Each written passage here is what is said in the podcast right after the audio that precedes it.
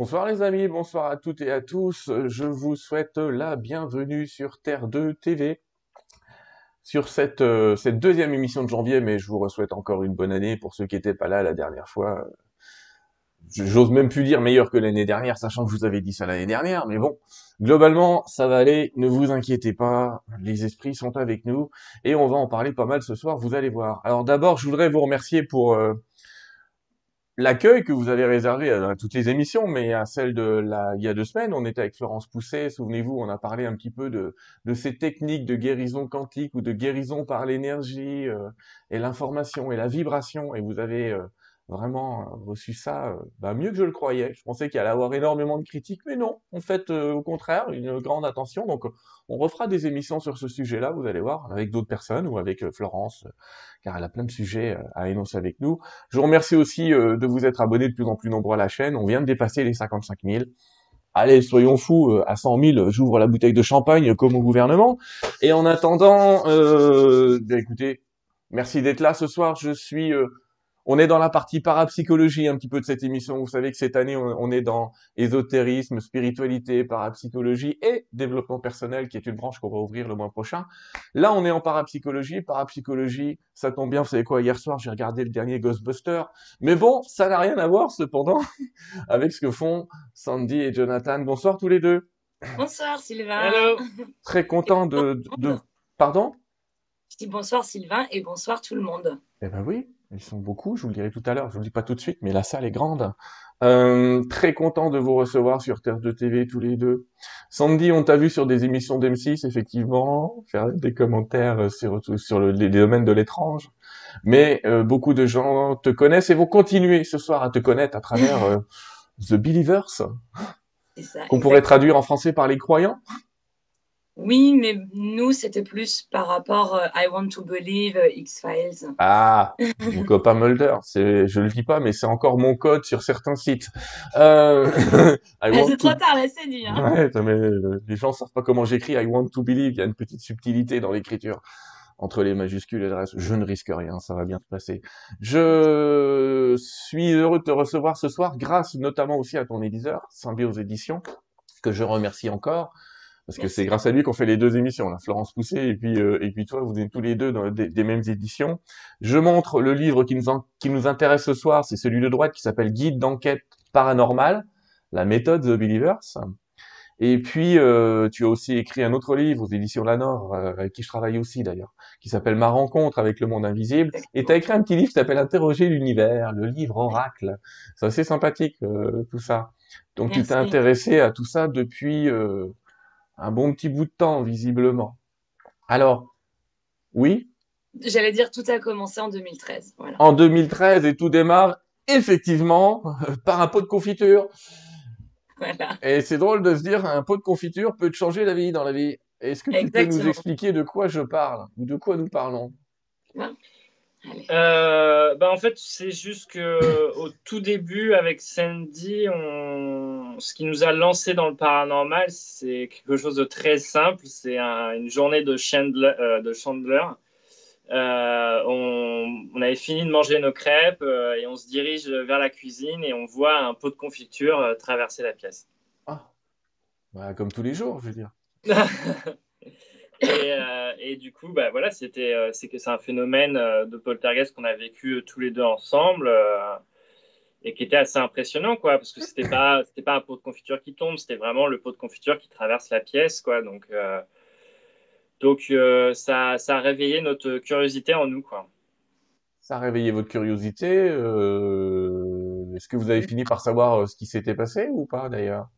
Non, non. Après, dans, dans, ce qu'on a supposé, c'est que c'était euh, nos guides qui nous, qui nous avaient un peu poussé à. En fait, à ce moment-là, Sandy se posait la question de quel type de nouveau documentaire elle pourrait faire. On mmh. était tous les deux dans l'image, Sandy beaucoup dans le documentaire, etc. Et elle se posait beaucoup la question de quel serait son prochain thème pour documentaire. Elle venait de perdre sa meilleure amie à ce moment-là, en 2013. Et, euh, et, du coup, euh, elle se posait pas mal de questions sur euh, pourquoi pas essayer un documentaire autour de ce que l'on sait sur la survivance de l'âme, etc. Et, et pendant qu'on était un peu en train de brainstormer sur tout ça, et on a vécu ce, ce premier phénomène chez nous à Paris. C'est drôle comme ça de voir. Pardon vous avez plongé, oui, on va voir ça. Vous n'avez, vous avez pas fait semblant, vous. Vous n'avez pas fait semblant. Euh, oui, on rencontre ce genre de coïncidence qui change un peu la vie. Euh, je me souviens aussi qu'on a interviewé le docteur Charbonnier euh, sur comment il en est venu à faire des transcommunications euh, hypnotiques, pardon, pas instrumentales. La TCI, on fera une autre émission. Bon, je voulais que docteur Brune, mais là, faudrait pratiquement faire euh, ah oui. de la, là, faudrait faire une TCI avec lui pour qu'il vienne nous parler, donc ce serait un peu bizarre pourquoi pas? Moi, je, Père Brune, je suis d'accord. Hein, si ça vous tente, n'hésitez pas. Euh, et en tout cas, lui aussi, c'était une coïncidence dans un avion. Il a vu, euh, il cherchait quoi faire pour développer son activité. Il a croisé un livre sur l'hypnose. Euh, les phénomènes dont vous parlez de poltergeist sont, sont, sont pas évidents à, à voir. Dans ma propre vie, moi, j'ai vu des bougies voler comme ça traverser la pièce. Ouais. Alors quand on en parle comme ça, les gens ils disent, ils disent quoi d'ailleurs? Quand vous parlez de ça aux gens au début, ils, Ah, disent pas début, vous êtes un peu fêlés, les gars Au, au début, on préférait pas en parler. On voulait déjà euh, euh, comprendre, voir où est-ce que ça allait nous mener, qu'est-ce qui allait se passer. Mm. Et c'est vraiment quand on, quand on a été prêt euh, qu'on a commencé à en parler. Et bah, c'est si vous, dès qu'on sentait de l'animosité, on arrêtait. Parce que voilà, on a vite compris que c'est un sujet qui, est- qui peut vite emmener euh, à des disputes, à des schismes, dans, dans- même au sein d'une famille. Donc, euh, donc, on a continué tout doucement, euh, pas dans l'ombre, mais discrètement, Mm. jusqu'à vraiment que bah, le- notre activité a pris le pas sur vraiment qui, qui on est et, et on s'est aligné à ça et on l'a accepté et maintenant on est super fiers et complètement en symbiose et en accord à- avec, euh, avec tout ça. Ah oui, complètement en symbiose. Vous créez la série The Believer en quelle année?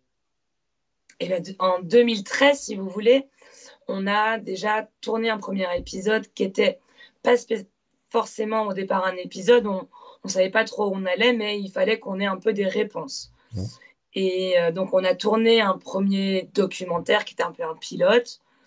Et là, on a su, enfin, plus moi, c'est moi qui ai un peu plus poussé le, le, le- pas les événements, mais l'engrenage. Mm. Et euh, d'un épisode, on a tourné un deuxième, puis un troisième, et on a lancé la saison, la pro- le premier épisode, on l'a lancé quasiment un an après, en 2014. Voilà, tous les deux. euh, 2014, ouais. on, on a aujourd'hui euh, quatre saisons. Quatre saisons de The Believers. Euh, j'allais dire, vous êtes la version française d'autres, euh. Est-ce que vous êtes inspiré de, de versions américaines, étrangères, ou est-ce que tu es parti un peu comme ça en disant, écoute, nous on va essayer, on verra bien ce que ça donne? Non, alors pour la petite histoire, il se trouve que avant euh, les le pot de confiture, euh, donc ça c'est en février à Chandeleur, juste avant c'était Noël et euh, pour Noël, on était dans ma famille et ma fa- enfin, mes parents, ils ont Canal Satellite que nous n'avons pas. Mhm.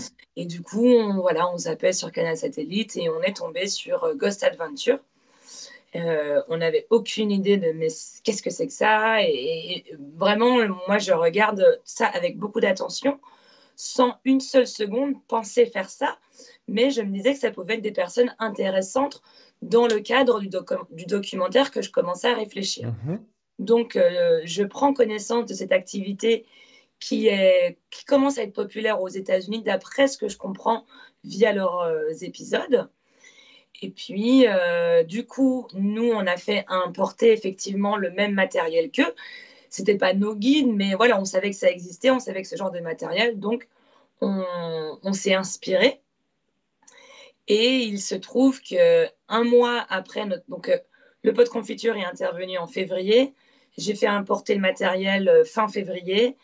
Euh, début avril, on tourne notre première enquête. Et fin avril, je tombe sur Paris, euh, nez à nez avec Zach Degan, qui est le leader de Ghost Adventure. Et donc, tous ces événements se sont passés dans un laps de temps tellement court que j'ai vraiment pris ça comme c'est mon chemin de vie et il Ouais. y a trop de, trop de flèches qui me disent d'y aller parce qu'en plus, ben, Zach, euh, euh, il se trouve que donc euh, voilà, on, on a discuté. Euh, je lui explique brièvement ce que je venais de vivre les deux mois passés, enfin les deux mois auparavant, donc que j'ai importé ce matériel. Et là, il me dit, c'est incroyable parce que je viens d'arriver en France hier et tout mon matériel a disparu à l'aéroport. Ça fait depuis que je suis arrivée il y a 24 heures, je retourne tous les magasins en France pour essayer d'acheter une Spirit Box, un EMF, etc. Je n'en trouve pas. Et je pense que tu es la seule personne en mm. France à avoir ça. Et, euh, et, du coup, il m'a demandé si je pouvais un peu, entre guillemets, lui sauver son tournage en lui prêtant mon appareil. Et le lendemain, il m'appelait pour finalement que j'enquête avec lui. Donc euh, voilà, j'ai été on a été formé un peu par, euh, par les, pas les leaders, mais les plus anciens du milieu. On trouve souvent dans la vie, c'est ce que je dis aux gens, c'est que les vraies coïncidences se répètent et assez rapidement. On peut pas les, il y a un moment, le nombre de messages euh, est quand même trop important. Alors tous les deux, vous êtes distribués les rôles puisque toi, tu t'occupes un peu de la prod, de l'image, de la création, des textes qui sont derrière. Des voix off, oui, pardon, oui, le caméraman, le caméraman, il est là le voilà. c'est lui qui tient la caméra. Et, et, et, puis Jonathan, toi tu réalises, tu produis, tu fais le montage? Ouais. Euh, webmaster aussi, parce que vous avez plusieurs sites que je vous invite à voir en référence en dessous. Euh... Bah, oui, enfin, le, on, savait que vis-à-vis de la France, en tout cas, on savait qu'on touchait un milieu qui restait assez marginal. Et du coup, on savait qu'il, si on se lançait dans cette aventure, qu'il que globalement, on, allait devoir tout faire seul, en tout cas juste nous deux. Et, euh, du coup, voilà, euh, moi, mon métier a toujours été réalisateur-monteur, mais du coup, avec The Believer, j'ai dû aussi rentrer dans. Euh, T'as même fait les musiques bah, Pour les deux premières saisons, je faisais les musiques parce qu'on n'avait pas encore assez de budget pour, pour payer des, des, ah musiques avec licence, etc. Donc, il a fallu que je devienne compositeur, il a fallu que je devienne webmaster. Euh, il, y a, aussi toute la partie euh, réseaux sociaux qui a fallu créer, etc. Mhm. Euh, mais c'était passionnant parce que j'ai toujours, une, toujours eu, toujours, j'ai toujours voulu avoir une dimension artistique vis-à-vis de The Believer. Et en fait, ça m'a permis de toucher un peu à tout. Donc, donc c'était difficile, mais je m'en plains pas. C'était vraiment cool. C'est notre petit geek.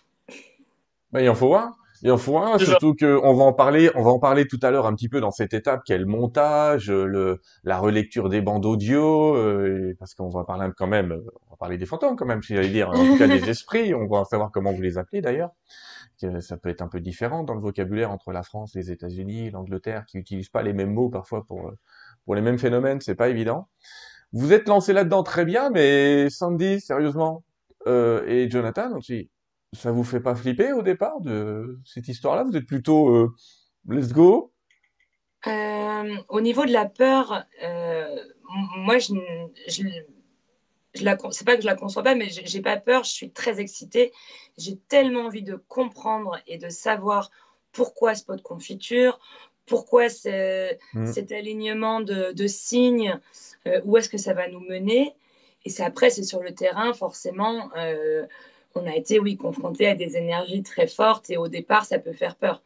Euh, donc la peur fait partie euh, du, du, package, mais aujourd'hui, on maîtrise nos peurs, on, est beaucoup plus aguerri, on, ne court plus au premier bruit, etc. On, est prêt pour le contact. Quand vous dites vous courez plus au premier bruit, c'est que dans la première saison, vous courez plus vite que dans la troisième? Ben, En fait, dans, le, le, premier épisode de la saison 1, euh, j'entends une personne me parler à l'oreille euh, en plein jour. Mm. Et euh, voilà, il faut savoir que c'est notre première enquête. on est en plein après-midi et j'entends une personne me parler à l'oreille et du coup, je, je détale en, courant. quoi. Et donc, on me voit à la caméra en train de courir le, couloir. Et donc voilà, c'était la première fois, mais c'est plus jamais arrivé après. Bon, les gens peuvent trouver ça bizarre, mais je vous garantis que quand ça arrive, vous auriez probablement la même réaction. Oui, parce que en fait, ce qui se passe, c'est que je me mets à courir, mais je, je m'arrête au bout de 10 secondes euh, parce que je veux tout de suite retourner sur place. Mais sur l'instant, en plein après-midi, j'étais pas du tout prêt psychologiquement pour entendre une personne me parler à l'oreille. Donc euh, j'ai plus plus couru par surprise que par peur, je pense.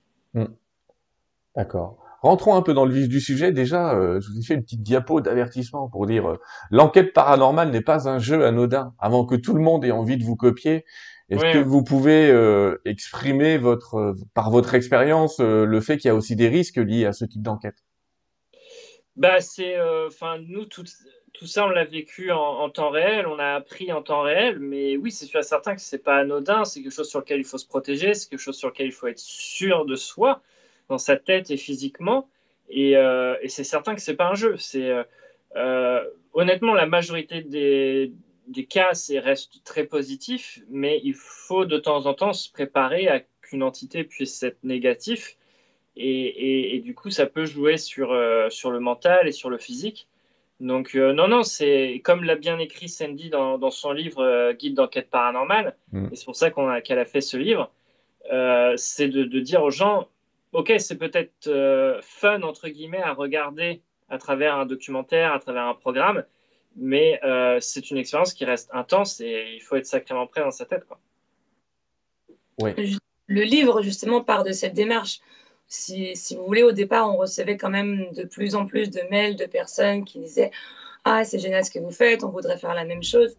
Et au départ, moi, j'étais plus euh, presque à décourager les gens en disant Mais non, euh, je, faut, je préfère ne pas vous expliquer, enfin, ne, ne, ne, ne partez pas là-dedans. Euh, et finalement, je me rendais compte que bah, les gens, ils, faisaient tout et n'importe quoi. Donc, je me suis dit, bon, bah, quitte à faire, autant faire le livre. Et si vraiment des gens veulent, euh, prennent la décision de, de, suivre nos pas, bah, au moins, ils auront un vrai protocole, un vrai déroulé, d'éviter de faire des erreurs que nous-mêmes, on a pu faire au tout début parce que bah, on avait, euh, euh, on savait pas qu'est-ce qu'il fallait faire et comment faire les choses correctement. Donc, on a appris de nos erreurs et mmh. euh, quand, si une personne aujourd'hui ne connaît pas The Universe et décide de regarder, je l'invite à commencer dès la saison 1 et de vraiment suivre l'avancée de chaque épisode. Alors certes, au début, on n'est pas aguerri et on fait des erreurs, mais euh, on était vraiment, on est parti de rien et on a tout appris. Donc, ça permet de voir euh, comment on a grandi, comment notre protocole s'est affûté et euh, de, de, de, voir l'évolution de The Believers et notre évolution dans l'enquête paranormale. Oui, sachant que les, amis, si vous voulez voir les épisodes, vous allez soit sur le site whatisthebelievers.com, on retrouve aussi vos vidéos sur Vimeo à la demande, on mhm. les retrouve sur Planète AIE, enfin, euh, je sais plus c'est quoi le AIE d'ailleurs de AIE. Euh, Aventure Expérience. Voilà, j'imagine. Merci, belle synchro. et puis on vous retrouve aussi sur le site de l'INRES où vous préparez des épisodes et on parlera tout à l'heure un petit peu de, de ce que vous, allez, vous êtes en train de préparer. Allez, on va rentrer un petit peu dans, le cœur du sujet euh, de, ces enquêtes euh, paranormales. Effectivement, alors le livre, je, l'ai lu puisque je l'ai reçu et que je l'ai lu en entier. Euh, il est bien écrit, il y a, plein d'étapes, tu décris bien les, différentes étapes et d'ailleurs une des premières étapes paradoxalement auxquelles je m'attendais pas, donc je veux dire ma surprise, c'était et pourtant elle est évidente, c'est d'obtenir l'autorisation d'aller sur les lieux et les sites, c'est-à-dire de pas se pointer comme ça, bienvenue les gars, allez-y quoi. Mm, mm. Euh, en fait, c'est très important et, et donc ça, c'est vraiment une partie qui est peut-être euh, euh, c'est le BABA, mais beaucoup de gens ne le font pas. Et malheureusement aujourd'hui, ben, on retrouve sur YouTube des enquêteurs qui vont nous demander aucune autorisation. Et ben, alors au Canada, je ne sais pas, mais en tout cas en France, euh, il y a déjà eu des titres de journaux ou des maisons brûlées parce que des, des, petits malins ils sont allés et ont fait une séance de spiritisme avec des bougies. Euh, ou alors ils vont y aller et ils n'ont pas euh, vu l'endroit avant et ils vont traverser le plancher. malheureusement, de, de, très mauvaises surprises peuvent découler de, de, partir à l'aventure sans autorisation. Et puis après, il y a tout le côté subtil. ils vont aller sur un terrain sans, où le monde des esprits ne leur a peut-être pas donné l'autorisation. Aujourd'hui, on a appris que tous les lieux dans lesquels on, a le droit d'aller, c'est que dans le monde invisible, on a déjà eu un premier feu vert pour pouvoir y aller et tenter de collaborer avec eux. ça, c'est quelque chose qui est ignoré de demander. On va, le voir tout à l'heure euh, dans, la méthode, mais effectivement, on te voit dans les épisodes euh, un petit peu préparé et, expliquer avant de rentrer dans une pièce que vous êtes venu faire. Euh, ça peut paraître bizarre. On se dit tiens, ils sont venus expliquer aux esprits, on est venu faire un reportage sur vous, euh, on est venu vous voir, on est venu discuter avec vous. Mais effectivement, euh, sans leur autorisation, le nombre de phénomènes euh, diminue en tout cas. A priori, si vous leur demandez pas, il y a cet, il y a cet acquittement, j'allais dire, de vos guides qui vous suivent quand même, heureusement, mais aussi des entités que vous allez contacter. Ben, L'idée, c'est que, euh, enfin, il faut pas oublier qu'une conscience, une entité, ça reste un humain. Hein. Enfin, donc, euh, si vous si vous rentrez dans une maison, euh, enfin, vous expliquez votre démarche et en fait, c'est la même chose qu'on s'est dit avec Sandy, c'est que n'oublions pas qu'on s'adresse à des, à, des anciennes personnes, à ce qui reste OK juste sous forme de conscience aujourd'hui, mais ça reste des personnes. Donc il faut qu'on explique nos démarches. Et, euh, et, surtout, il fallait aussi qu'on se dise bien que quand on va dans un château, quand on va dans des lieux qui ont 200, 300 ans, 400 ans, mmh. voire 500 ans d'histoire, euh, on se retrouve avec un boîtier, enfin avec une caméra à la main. Il faut quand même qu'on essaye d'expliquer aux consciences parce que elles ont aucune idée de, des appareils que l'on a. Donc il faut qu'on reprenne les bases et euh, souvent on en rigole avec Sandy parce que dans certains lieux on se dit qu'on doit passer pour des euh, sorciers pour certaines consciences en leur disant qu'on est là pour enregistrer le son, enregistrer l'image, etc. Mais, euh, mais je pense que c'est on nous a souvent posé la question pourquoi dans Zombieverse on arrive toujours à, on a cette chance d'avoir dans 99% des cas des phénomènes, mais c'est parce que on a cette démarche qui reste assez rare encore, c'est de vraiment prendre le temps de faire, avant, avant de rentrer dans le vif de l'enquête, de faire de nuit le tour des lieux en expliquant notre démarche au moindre conscience. Ça se trouve, il y a des fois, de pièce en pièce, on part complètement au mur il n'y a personne, mais c'est pas grave. Le but, c'est vraiment d'expliquer aux consciences qui sont potentiellement là notre démarche et les appareils qu'on a, le type d'expérience qu'on va faire euh, et, de se présenter. Voilà, je suis Jonathan, je Sandy, etc. Et je pense que c'est quelque chose qui nous a beaucoup aidé à avoir euh, plus de phénomènes que, euh, normalement. Quoi. Vous savez où donc, la, la communication avec les guides, c'est ma partie perso, j'allais dire. Et effectivement, clairement, il y a des autorisations à demander. On fait pas un viol comme ça spirituel, ça, ça marche pas très bien. Ou alors on risque de mettre en colère, ce qui est pas tellement le but du jeu non plus. Alors c'est intéressant. Les lieux où vous allez, alors moi j'ai vu un château et un, une prison, j'ai pas vu tous les épisodes et si je les vois. Mais, mais globalement, il y a des lieux où on vous appelle et des lieux où vous décidez vous d'aller faire un tour. Comment vous choisissez? Euh, L'histoire. Oui. C'est vraiment l'histoire, euh, le, le, le, le, premier facteur de choix d'un lieu. Euh, moi, je vais vraiment chercher des lieux avec une forte histoire. Pas, euh, quand je dis histoire, je parle vraiment de l'histoire avec un grand H, euh, pas nécessairement des, des, histoires liées au paranormal où on sait que dans tel lieu il y a la Dame Blanche, le machin. Ou c'est pas ça. Nous, c'est vraiment parce que déjà on est fan d'histoire aussi. Et du coup, à partir du moment où il y a eu des, des, des énergies très fortes, des des, événements, euh, très puissants, ben, on sait que ces énergies-là, elles se sont forcément imprégnées quelque part et elles vont créer des liens euh, avec l'invisible. Et même si ces personnes ne sont pas mortes dans, sur place, etc., parce que généralement, les gens pensent qu'on ne va pouvoir parler qu'aux personnes qui sont mortes dans cette pièce. Euh, aujourd'hui, on sait qu'on peut créer un lien avec même une personne qui est passée, qui a vécu, mais qui n'y est pas décédée, pour mmh. qu'elle puisse revenir juste le temps d'un instant et de, collaborer avec nous.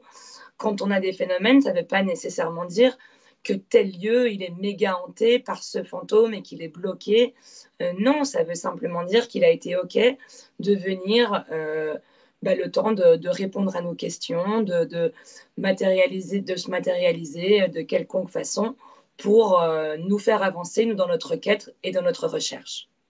Et juste pour en venir sur les guides, euh, puisque c'est ta partie, parfois justement quand l'activité euh, bah, elle n'est pas entre guillemets folichonne et que c'est un peu difficile, je demande euh, toujours à mon guide en disant que c'est un peu notre ambassadeur. Et je, lui dis, allez, va essayer de parler pour nous et de leur dire que qu'ils peuvent nous faire confiance. Donc, les, nos guides, c'est un peu, voilà, dans le cadre d'une enquête, c'est parfois on les utilise comme nos ambassadeurs pour qu'ils parlent en notre faveur et, qu'ils aident à, ce que les choses avancent. Ouais. J'ai toujours dit, tu sais, nous on est l'équipe sur Terre, mais on a l'équipe au ciel, l'équipe au sol et puis l'équipe en l'air. Euh, quel type de phénomène vous recherchez? Euh, Tu commences le livre en expliquant les différents types de phénomènes que vous allez rencontrer. Est-ce que tu peux en énumérer quelques-uns, Jonathan, par exemple? Hein? Euh, bah, je pense que les phénomènes qui, euh, que l'on recherche le plus, bon, bien sûr, y a, on a toujours la quête du phénomène visuel, mais euh, l'un des phénomènes qu'on aime le plus, c'est avec l'appareil, la Spirit Box. Je, sais que Sandy, c'est son appareil préféré, et moi aussi. on va regarder tout à l'heure la mécanique, ouais. Je, je, le mets dans mon top 3 parce que ce qui est vraiment intéressant avec la Spirit Box, c'est qu'au fur et à mesure de notre expérience, mmh. on a réussi, au début, on captait juste des mots, et maintenant, on arrive à capter des phrases entières. Et du coup, c'est un vrai moyen de, de, de, faire un interview pratiquement avec, euh, avec une entité. Et euh, donc, ouais, la Spirit Box, c'est superbe. Alors, vous, tu parles, pardon, hein, je ne vais mettre que moi, on est tous ensemble. Euh, ça fait une erreur de montage, tu vois. il y a les phénomènes effectivement auditifs que parfois vous retrouvez sur les bandes en les réécoutant. Vous entendez pas en direct. Ouais, voilà ça c'est bizarre. Hein, en réécoutant la bande, euh, il se passe un truc. Donc euh, tu, tu, dois passer du temps aussi à les réécouter parce qu'il y en a certains, je sais pas si tu fais ça, Jonathan, mais il y en a certains qui les réécoutent au ralenti, en accéléré ou qui gardent la vitesse euh, exacte pour voir le phénomène. En fait, avec Sandy, on procède, on procède comme ça. Sandy fait une première lecture globale, c'est-à-dire qu'une fois qu'on a fini l'enquête, on rentre chez nous, on, met tous les rushs en machine mmh. et Sandy regarde tout. Ensuite, euh, donc après, elle me fait une liste de tous les phénomènes qu'elle pense avoir trouvés. Et ensuite, moi, je refais une deuxième lecture au fur et à mesure que je suis en train de monter l'épisode. Euh, après, sur le côté de est-ce que on, ralentit pour essayer d'entendre, ça dépend en fait. Euh, on va, va pas écouter un rush en entier tout en ralenti. ça serait vraiment se torturer parce qu'on rentre souvent, il y a des fois avec, au minimum, on rentre toujours avec 10 heures de rush. Donc 10 heures au ralenti, euh, non merci. non. Euh, mais par contre, à partir du moment où on a trouvé un, PVE ou un EVP, ça, dépend des pays, mais phénomène de voie électromagnétique, euh, électronique, pardon. Et donc, à partir du moment où il y a des fois le, le, PVE peut être très rapide, donc oui, on va un petit peu le ralentir pour essayer d'avoir un peu plus de clarté dans la voix. Euh, mais globalement, on a de la chance de qu'ils soient tous assez clairs pour qu'on n'ait pas besoin de vraiment de les toucher, quoi, à part juste euh, travailler leurs gains pour qu'on puisse les entendre un peu mieux, quoi. Et Jonathan travaille beaucoup la nuit.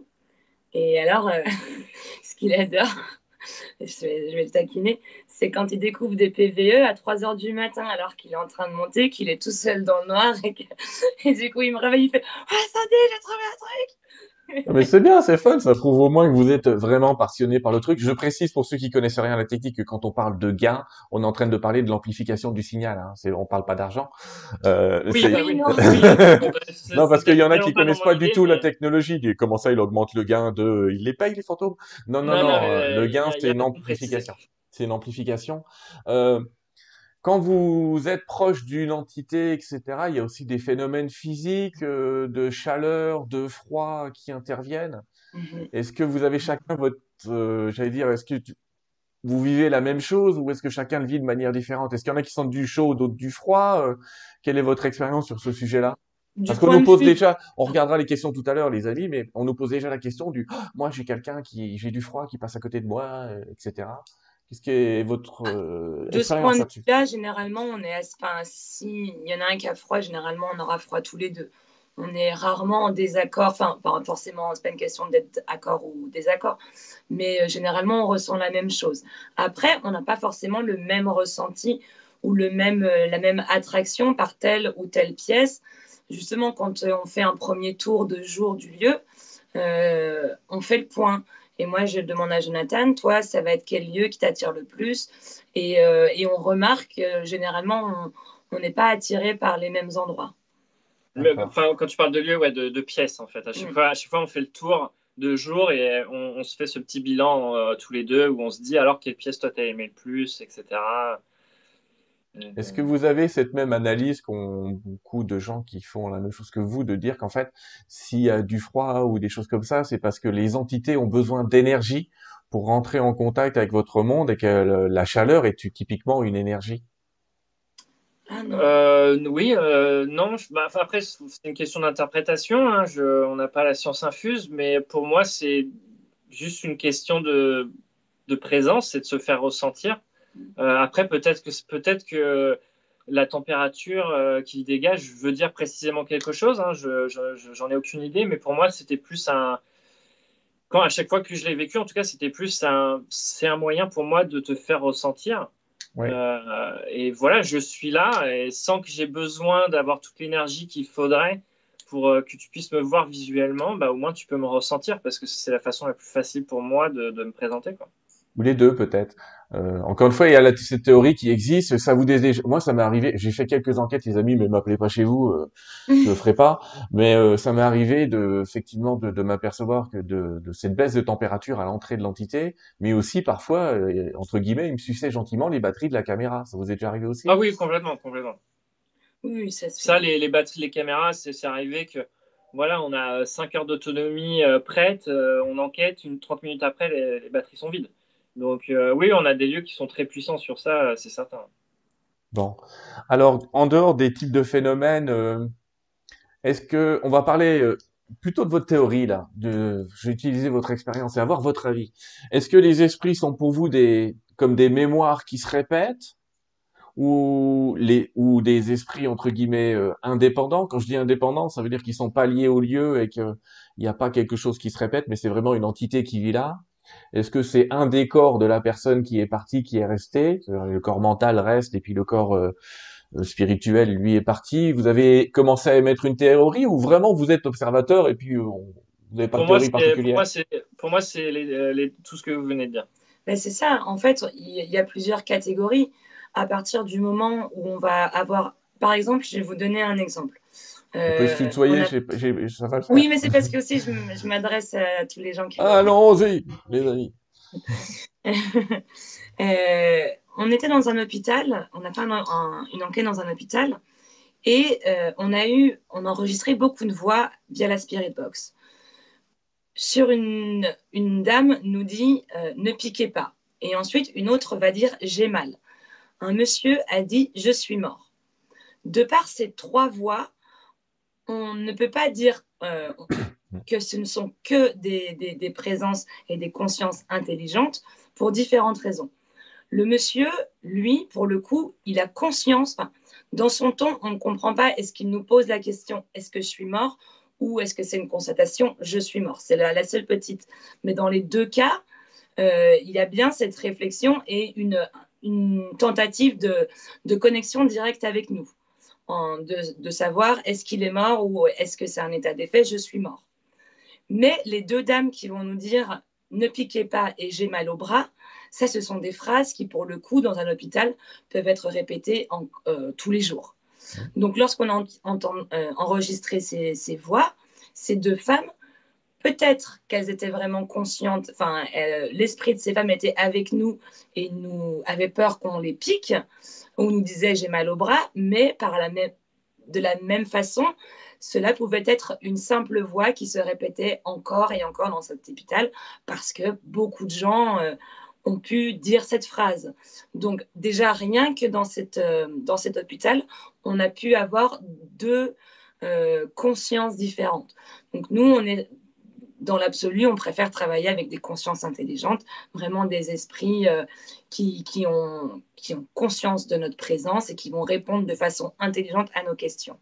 Mais ça nous arrive aussi d'enregistrer de, de, des disques qui tournent encore et encore et qui vont dire la même chose, ou des, des on va entendre euh, des pas euh, marcher euh, sur un tour, de, euh, un tour de ronde dans un château, où là, il y a de fortes chances que ce soit un chevalier de garde bah, qui tourne encore et encore et encore, mais qui ne nous voit pas à aucun moment.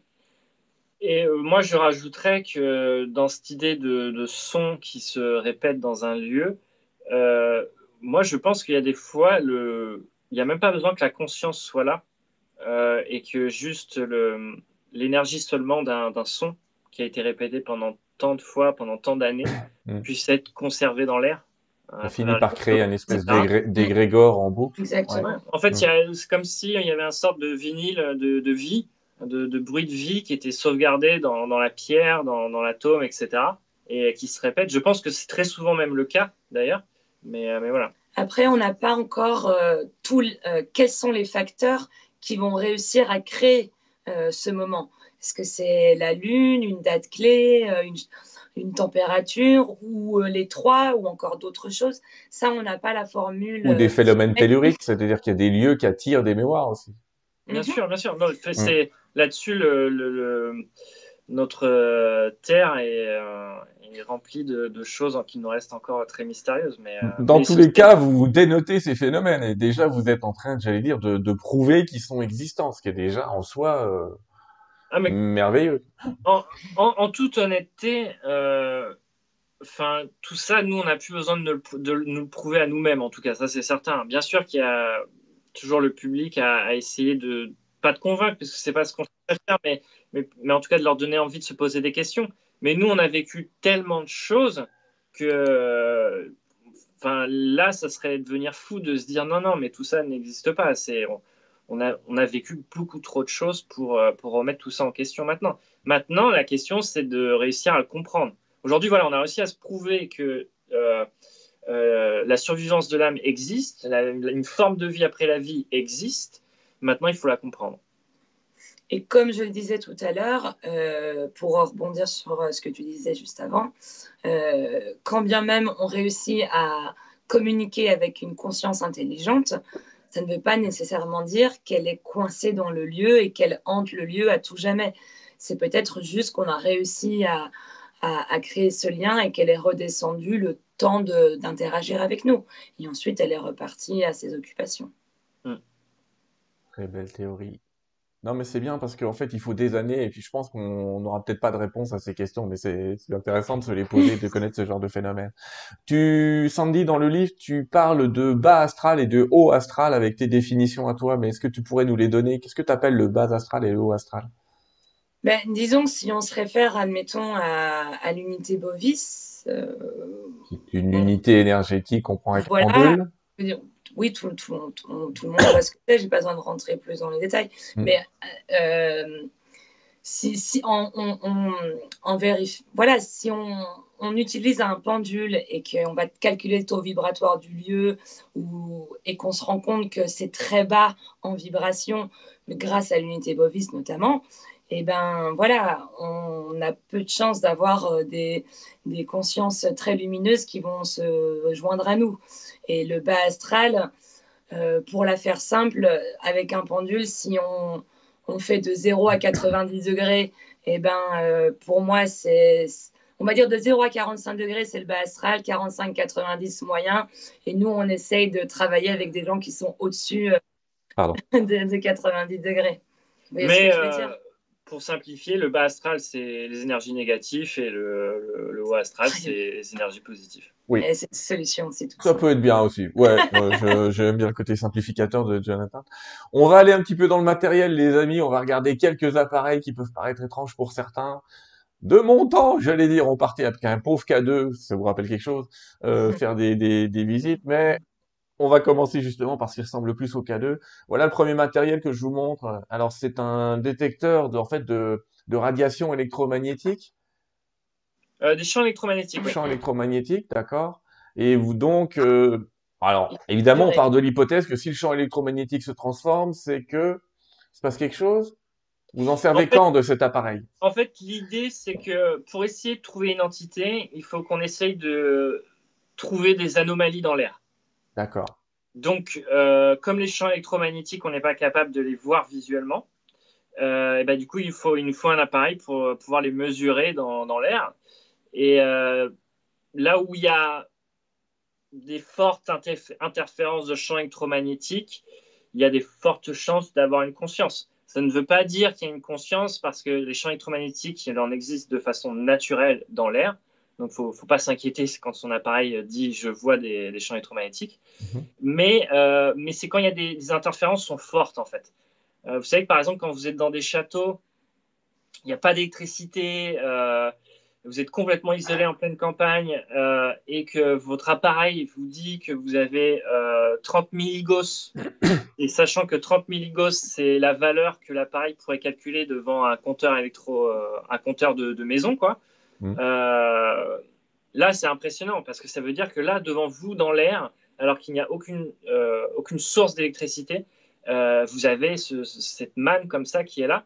Donc, donc là, le mailmeter, ça fait ça, les champs électromagnétiques, et ça nous permet aussi de calculer la température en temps réel, donc chaud, froid, et ça nous permet aussi de calculer, les, enfin, de, de, reconnaître les masses de température en mouvement qui se déplacent. Donc si par exemple dans l'air, il y a une masse de température froide qui est en train de se déplacer devant l'appareil, lui, il nous le prévient. Donc ça aussi, c'est vachement bien. Et il va nous dire s'il se déplace de droite à gauche. Exactement, ouais. Après, ce qui est vachement bien aussi dans, avec cet appareil, c'est si euh, il est posé quelque part et qu'on est en train de, de, de, faire une autre expérience et on a un, résultat, c'est quand on réussit à croiser différents résultats. Admettons, on a une voix qui sort de la Spirit Box, au même moment, le mailmeter enregistre euh, un pic euh, de milligauss. Bah là, voilà, on, on, a déjà de plus, on a un froid, la, enfin voilà, il y, a tout plein de choses, ça, plus ça, plus ça, bah, c'est cool. Égal, c'est cool. Égal, il se passe un truc. D'accord. Euh, le deuxième euh, matériel, c'est celui-là. La Spirit Box. La Spirit Box, je ne vais pas prononcer. Euh, c'est donc l'appareil préféré de Sunday. Est-ce que tu peux nous dire qu'est-ce que c'est, comment ça marche? Alors j'ai mis la référence au cas où il y en a qui veulent l'acheter, mais on le dira tout à l'heure. Hein. Je ne pas les apprentis sorciers, on le rappellera à la fin.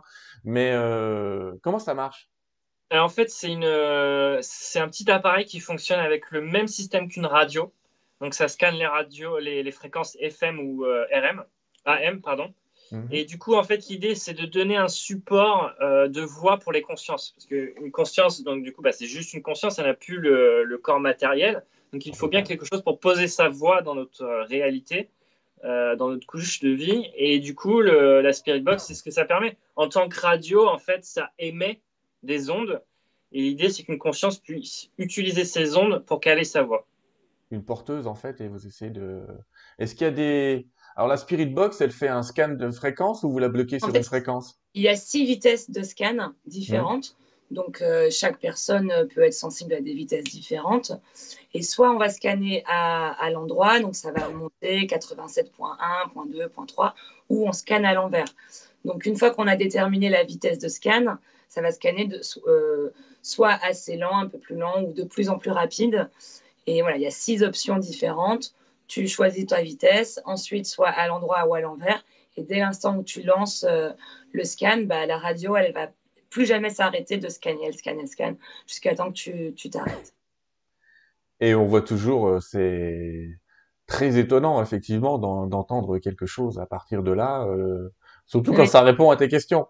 Mm-hmm. entre guillemets, encore une voix qui sort de nulle part, mais quand ça répond exactement à une question, c'est c'est le top, j'allais dire, c'est le top. Fait, tu, tu, tu, ressens l'énergie de tout ce que dans ta main, c'est ça peut être très puissant. Et, alors, ce qui est bien, c'est qu'on filme tout parce que parfois, mmh. on, alors quand bien même on est dans la demande d'entendre leur voix, parfois on peut être ah, très très surpris de la voix qui, qui sort et tu essayes encore de réfléchir qu'est-ce qu'on qu vient de nous dire et ça continue de parler. Donc, heureusement qu'on filme tout comme ça, une fois qu'on est posé chez nous, on sait qu'à ce moment-là, ça a un peu parlé, donc on peut être euh, plus serein et bien réécouter. Et parfois, c'est d'une clarté incroyable et là, on a compris en temps réel qu'est-ce qu'on nous dit. Et ça, c'est génial. Quels sont les messages sortis par la Spirit Box qui vous ont plus marqué, par exemple?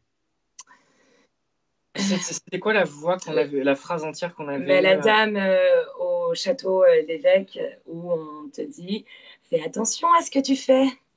Et c'était à Jonathan qu'elle s'adressait. ah oui. Euh, moi, il oui. y en a une qui, qui euh, je, honnêtement, aujourd'hui, on en a peut-être eu des centaines, euh, juste à travers au moins un mots. Quoi. Les, les, phrases, ça reste encore un phénomène très rare, les phrases, mais aujourd'hui, on arrive à en avoir plus souvent que d'habitude. Mais je me rappellerai toujours de euh, de l'expérience qu'on avait fait avec Sandy, où on est dans un lieu où il y a des euh, bustes de Napoléon qui ont été sculptés à l'époque de Napoléon, hein, qui sont des commandes de Napoléon, euh, donc des, des, vrais bustes de l'époque. -hmm. Et euh, je dis à Sandy, mets-toi devant le buste de Napoléon et euh, demande, demande aux consciences de te dire qui est représenté par ce buste. Donc Sandy est devant un énorme buste de Napoléon et je lui dis, demande aux entités qu'elles te disent qui est représenté par ce buste. Elle pose la question trois secondes après, et trois secondes montre en main, hein, j'ai encore le time code dans ma tête, trois secondes après, il y a une conscience qui dit Napoléon. Et là, c'est génial. Je veux dire, pour moi, euh, c'est le genre de phénomène. Bon, bah, c'est bon, on peut arrêter la série. Hop, on rentre. On a prouvé, on, on a arrête, que, que, les consciences euh, existent. Et, enfin, voilà, c'est pour ça que la Spirit Box est vraiment passionnant parce que ça permet vraiment d'amener ce côté temps réel euh, à l'enquête paranormale. Mais comme je disais tout à l'heure aussi, par exemple, dans cet hôpital, on a ce monsieur qui dit je suis mort. Donc, ça, mm. pareil, c'est. Enfin, c'est pas anodin, quoi. C'est quand même le je suis mort. Oui, oui, oui. Il faut avouer qu'on dit rarement ça à la radio. Euh... euh oui, oui. Alors, je précise que le lieu napoléonien euh, est très connu et appartient à un grand, un grand adorateur de Napoléon qui a fait un petit repas pendant le confinement. Euh, voilà. Mais j'ai oublié le nom du lieu. Palais Vivienne. Le Palais Vivienne. Voilà, le Palais Vivienne effectivement, euh, avec, euh, il y a tellement d'objets de Napoléon euh, là-dedans que c'est, ça convoque presque l'entité, j'allais dire. Hein. C'est, ah c'est, impressionnant. C'est un très beau palais. Entre parenthèses, c'est un très beau palais. On a réussi à avoir la conscience de, du sculpteur de, d'un des bustes, donc c'était fou, quoi. La conscience du sculpteur d'un des bustes. Alors justement, comment tu sais? Bah, C'est lui qui nous l'a dit. Non, mais il a dit son nom, il a dit c'est moi qui ai sculpté ça. J'ai pas vu l'épisode là. En fait, on l'a su parce que voilà, justement, c'est lui. Enfin, il nous a fait comprendre que c'est lui qui avait sculpté. Mais à ce moment-là, on ne savait pas si c'était des vrais bustes d'époque ou si c'était des, plus tardifs. Hmm. Euh, donc, on prend l'information qu'on est face à la personne qui a fait ces bustes, euh, qui nous dit que c'est une commande de Napoléon. Et euh, à la fin de l'enquête, on a demandé à M. Chalençon justement de mm. quand dater les bustes et, euh, et est-ce que c'était des vraies commandes de Napoléon? Et il nous a confirmé effectivement la même chose que l'esprit nous, nous avait dit quelques heures avant. Et il maîtrise le sujet. Impressionnant. Euh, alors, je vais, on va montrer d'autres outils plus sporadiques, j'allais dire, mais bon, il y en a deux là. D'un côté, vous avez des bonnes vieilles baguettes de sourcier. Ben justement, avec l'entité qui nous a dit qu'il avait fait l'exclu de Napoléon, c'était via les baguettes. D'accord. Via les baguettes. Euh, excuse-moi, je suis perdu, Sandy. Euh, les baguettes ne parlent pas? Non, mais euh, moi, je pose des questions et je leur, je leur, donne, je leur demande qu'ils me disent comment ils veulent faire le oui, comment ils veulent faire le non. D'accord. Ok. Et puis, à partir de là, on instaure un dialogue. Donc ça, c'est un outil simple. D'ailleurs, tu peux utiliser un pendule ou des baguettes, là. alors, en fait, moi, ce sont des Anglais qui m'ont formé euh, sur, euh, sur l'utilisation des baguettes dans le cadre d'une enquête. Et du coup, euh, bah, j'utilise les baguettes. J'utilise pas le pendule. Le pendule, j'utilise que pour les taux vibratoires. D'accord. Et ce deuxième appareil qui peut rendre fou en bas avec les LED bah, En fait, c'est un peu la même chose que l'IMF, donc le melmeter que, que tu as montré au début. Mm. mais sauf que là, c'est comme c'est un appareil fixe. En fait, on le pose et ça nous permet de nous signaler à travers les diodes que l'on voit briller euh, s'il y a des changements de température euh, ou des masses de température qui sont en train de se déplacer. Et à travers un autre signal, ça nous permet aussi de nous dire ah il y a un énorme, enfin il y a un énorme, il y a un important changement dans les champs électromagnétiques. Donc en fait c'est le genre d'appareil que l'on va disposer, euh, genre on en a 3-4 maintenant, et on va les disposer un petit peu partout dans le lieu. Et comme ça, il y a des fois, quand on est dans, quand on est dans une autre pièce, on peut entendre au loin l'appareil. Et du coup, on se dit, ah, il y a des anomalies qui sont en train de se manifester euh, plus loin. Peut-être retournons sur place. D'accord, c'est ce que j'allais vous dire. Euh, euh, il y a une possibilité de mettre ou non une alarme, entre guillemets, de détection. C'est ça, oui, oui. Sur ce type d'appareil, généralement. Euh, où on peut aussi, certains, il y en a qui ont une ribambelle et on voit aussi l'entité se déplacer parce qu'on voit les, le nombre de LED euh, bouger. Oui, oui, bien sûr. En fait, les, les 4 LED euh, permettent de désigner le, dans quel sens en fait est, la détection. il y a une si la LED de gauche en haut se, se met, bah, ça veut dire que voilà, c'est bien dans cet angle-là précis qu'est la manifestation ou l'anomalie. J'ai coupé mon son parce que tu sais que je suis au Québec, du coup, tu as le tracteur qui vient déneiger en même temps, c'est sympathique. Faut dire qu'on s'est pris 20 cm de neige. Euh, ce matériel, alors, par contre, pendant qu'on est dans le matériel, bien évidemment, il fait, exprès de se mettre là. Écoute, je vais couper mon son. Est-ce que tu peux me parler des caméras? Oui, euh, bah, niveau des caméras qu'on utilise, euh, bah là, ça, ça ce qu'on voit en photo, c'est les premières qu'on a utilisées pendant la saison 1 et 2. Euh, maintenant, on est passé à, une autre gamme. Mais les, comme le dit souvent Sandy, les, caméras, c'est un peu aussi notre appareil préféré parce que bah, c'est la seule façon d'enregistrer des, phénomènes visuels et c'est avec ça qu'on peut filmer les phénomènes de sphères lumineuses, euh, ce, que, certaines personnes appellent les orbes, mais c'est vraiment pas le, bon terme. Euh, mais voilà, des sphères lumineuses, de filmer des phénomènes de matière X1. Euh, qu'est-ce que tu appelles les, les X1 Dis-moi. c'est comme des petits des petites anomalies un peu spectrales sous forme de, fumée qui, ont tendance à, changer de forme. C'est un phénomène qui reste assez rare, mais qu'on a réussi à filmer plusieurs fois maintenant, qui est assez impressionnant à notre sens, elle a beaucoup plus d'énergie qu'une simple sphère lumineuse. Oui. D'accord. Parce que euh, comment est-ce que vous distinguez D'ailleurs, comment vous distinguez un vrai orbe d'un grain de poussière bien éclairé, j'allais dire? Par l'intelligence de son mouvement. Ah, j'aime bien ta réponse, Jonathan. j'aime beaucoup ta réponse. C'est la bonne. Euh, ah, c'est pas de bol avec ce tracteur. On va essayer de faire avec. en plus, vous, vous n'avez pas de bol parce que les spectateurs, vous n'entendez pas euh, le tracteur, mais eux, ils l'entendent bien, parce que moi, je coupe mon micro. Vous utilisez la caméra Kinect, ça, c'est une très bonne idée. Euh, déjà exploité, recopié, ou ça vient de vous, l'idée? Ah non, pas du tout. Euh, c'est euh, nous, c'est, c'est je crois que c'était dans Ghost Adventure qui le faisait. Bon, c'était de façon très archaïque. Hein, à l'époque, le, boîtier où il portait, c'était un truc énorme. Maintenant, on peut faire ça de façon libre, avec, avec une tablette, etc., de façon plus mobile. Euh, mais non, non, c'est vraiment un appareil superbe, le Kinect. Et, euh, et nous, on a eu, euh, pareil, des, expériences et des résultats avec la caméra Kinect qui, encore à nouveau, qui me donne, bon, arrêtons The Believer, c'est fait, on a prouvé, le, on a prouvé que tout ça existe. Euh, donc l'appareil Kinect, pour ceux qui ne connaissent pas, c'est un appareil qui, à la base, était utilisé par Microsoft pour la console Xbox, mais qui très vite c'est une technologie qui a été utilisée par pas mal de, dans le monde de la science, qui a été utilisée ne serait-ce que pour euh, dans des musées, etc. Et, euh, euh, et, au final, c'est un appareil qui nous permet de détecter des entités en temps réel et de les rematérialiser en 3D sur ordinateur fait, c'est un, la Kinect, elle détecte les mouvements, elle transforme en, un petit peu en bonhomme euh, en fil, j'allais dire. Elle essaye de détecter, à l'origine, c'était fait pour détecter les mains et les pieds devant un écran où vous faisiez, euh, on faisait de la danse et tout, et puis, où on tapait sur des balles parce qu'il détectait l'endroit où étaient nos mains. C'est une super idée parce que, et des fois, euh, on voit d'ailleurs dans, dans vos épisodes, on voit un personnage qui s'approche de vous, qui est assis, enfin qui est assis. Enfin, faut deviner qu'il est assis en Kinect en 2D, mais euh, et là, comme tu dis, euh, c'est dur de douter parce que je veux dire, la caméra euh, ne voit rien, mais on utilise les, les capteurs, euh, les capteurs euh, de, de, mouvement en fait. Oui, en fait, la caméra, elle envoie des, des centaines et des centaines de faisceaux. donc, c'est des faisceaux qu'on peut voir quand on est en caméra infrarouge. On les voit, c'est plein de petits, mm plein de petits lasers, quoi. Et euh, en fait, la caméra, elle fonctionne par deux systèmes le mouvement et la température. Une fois qu'elle mixe les deux, c'est-à-dire qu'elle a détecté qu'il y a bien une masse de température qui est différente et qu'en plus cette masse de température donne des mouvements, là, elle va se mettre à représenter le squelette. Et c'est impressionnant, je me rappellerai toujours de l'expérience qu'on a eue avec Sandy où euh, on va au château de Comarque, qui est disponible sur, euh, sur INRES TV.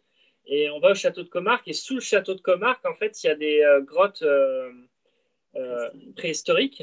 Et du coup, on a eu la chance et la magnifique opportunité euh, de, pouvoir aller enquêter un petit peu là-bas, parce que c'est un lieu euh, très privé qui est juste ouvert à la recherche, pas au public. Et on a pu aller là-bas pendant une demi-heure à peu près. Et, on a fait notre expérience. On, s'est dit, si on arrive à avoir une détection en Kinect, dans un lieu où il n'y a pas d'électricité, il n'y a, a, pas d'objet, vraiment, c'est juste de la pierre. Et très peu de personnes y vont, vraiment très peu de personnes y vont. C'était une chance incroyable. Si on arrive à avoir une détection Kinect, c'est génial. Et on a réussi à en avoir une. Et ce qui était impressionnant en plus, c'est que cette détection Kinect, elle était représentée exactement face à l'un des dessins euh, préhistoriques qu'il y avait dans la grotte. Donc, euh, je ne sais pas si c'était une conscience pure, rien ne peut le prouver, mais par contre, ça pouvait être, ne serait-ce quand même, en tout cas, un écho, parce que ça faisait vraiment penser à, euh, à la personne qui était en train de graver euh, ce, cette tête de cheval euh, dans, le, dans la grotte. Quoi. Donc ça, ça c'est des expériences qui sont incroyables. c'est quelque chose dont on a, c'est une très belle expérience, mais il y a quelque chose que tu as évoqué tout à l'heure dont on n'a même pas parlé au début, qui est que vous filmez principalement de nuit. Oui. Donc effectivement, euh, on voit souvent Sandy en mode Hulk. c'est euh, la, la, fille verte. Euh, mais effectivement, vous filmez beaucoup en infrarouge. Euh, est-ce que ça vous permet de voir d'autres phénomènes Est-ce que voilà, j'ai envie. Parfois, je me suis posé la question, mais pourquoi? Pourquoi? Parce que est-ce qu'il y a plus de phénomènes en infrarouge? Est-ce que la lumière les, les, les répulse? C'est quoi l'idée? Non, je pense, je pense que déjà, je pense que la première partie, c'est que c'est plus intéressant pour nous parce que ça nous permet de, de plus nous plonger mentalement dans, dans l'enquête. Euh, enfin, le fait de, de s'isoler comme ça, de, de se retirer un peu de de se couper de la lumière, de, se plonger dans le noir, euh, je pense que ça nous permet d'ouvrir plus nos sens en fait. Ça nous euh, éveille plus. Ouais. C'est comme si on ouvrait plus notre troisième œil et euh, je pense que ça nous aide nous et je pense que ça les aide eux. Et en plus, ça évite tout bruit parasite de la vie extérieure en, pleine journée. Donc, euh, pour le bienfait euh, de, nos enquêtes et pour être sûr que ce qu'on enregistre, c'est bien euh, des, phénomènes et pas des gens qui parlent dans la rue, ça, nous aide. Ça évite déjà ce genre de parasites. Donc, indispensable. Vous avez changé votre matériel depuis. Hein. Tout à l'heure, j'ai montré la vieille caméra. Euh, vous avez commencé avec une vieille Kodak et euh, vous avez euh, maintenant du matériel comme ça. vous voulez acheter comme ça avec avec les gains Il y a des gens qui vous font des dons pour vous aider. comment ça se non, passe? Non, non, non.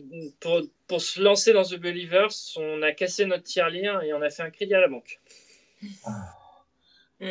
Ah bah, j'ai dit la vérité. Hein. Alors, vous auriez vu la tête de la banquière, mais on va faire, euh, on cherche du matériel, on va chasser les fantômes. Bon. bon, sympa la banquière, sympa. En même temps, euh, mais ça coûtait, ça coûtait pas mal cher à l'époque, même ces petites caméras-là, hein, elles coûtaient très cher. Hein.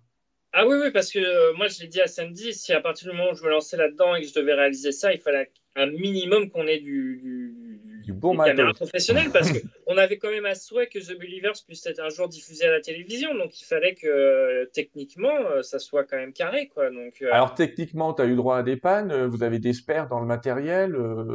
Il y a toujours une. Y a, quel, quel, est le type d'incident de tournage classique ou est-ce qu'il n'y en a pas? Vous avez de la chance, ça se passe toujours bien?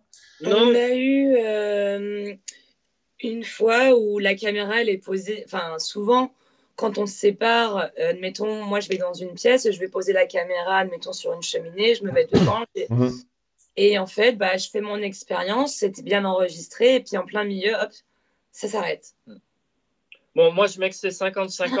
non euh, Sandy, qui, oublie d'appuyer sur record et peut-être de temps en temps des entités. Ça m'est arrivé parfois d'oublier d'appuyer sur record, mais quand j'appuie sur record et que d'un seul coup ça s'arrête tout seul, il y a une fois, je ne sais pas si tu te souviens aussi, où la batterie elle est tombée.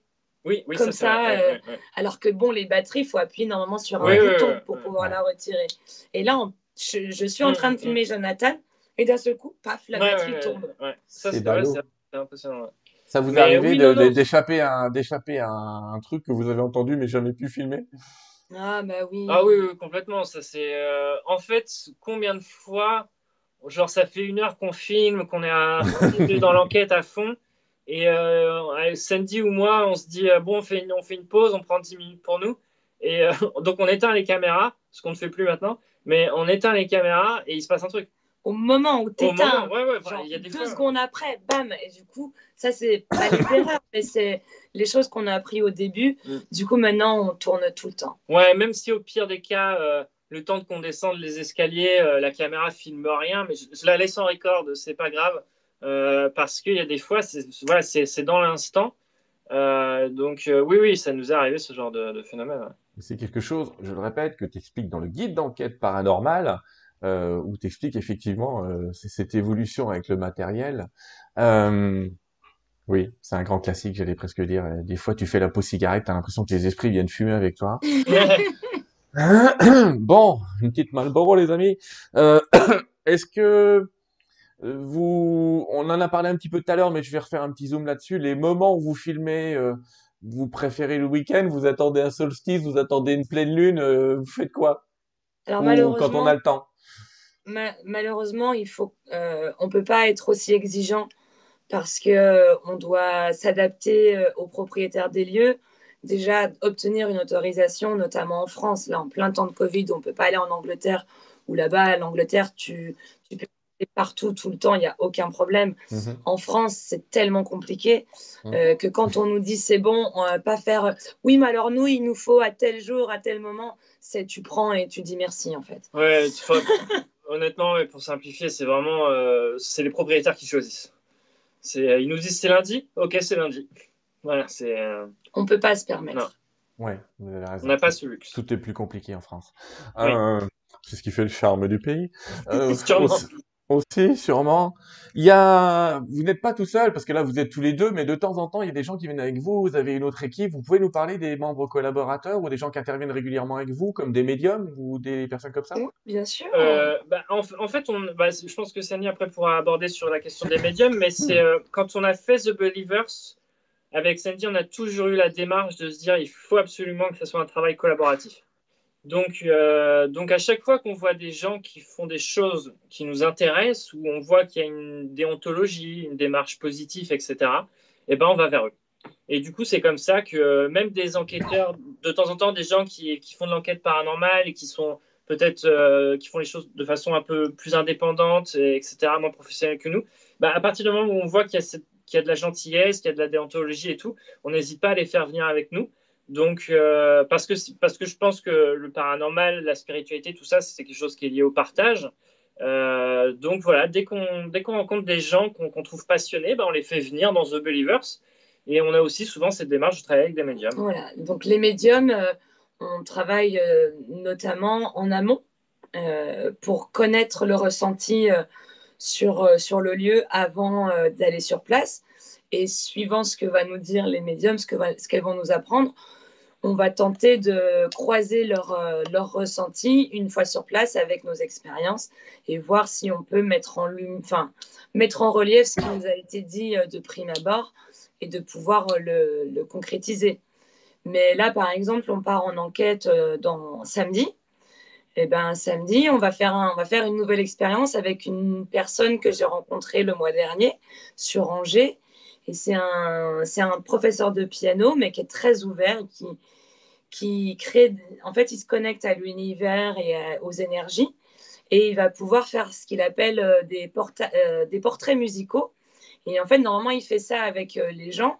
Il va pouvoir lire dans ton âme et retraduire ton âme en musique. Mhm. Et du coup, euh, j'ai déjà collaboré avec cette personne par rapport à, à ma boutique, parce qu'aujourd'hui, on a une boutique à Angers.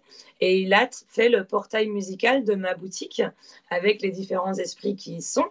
Et donc là, euh, dans notre prochaine enquête, on va faire venir, parce que le lieu s'y prête énormément, parce que c'est un château, et il y a un salon musical avec un énorme piano au milieu du salon.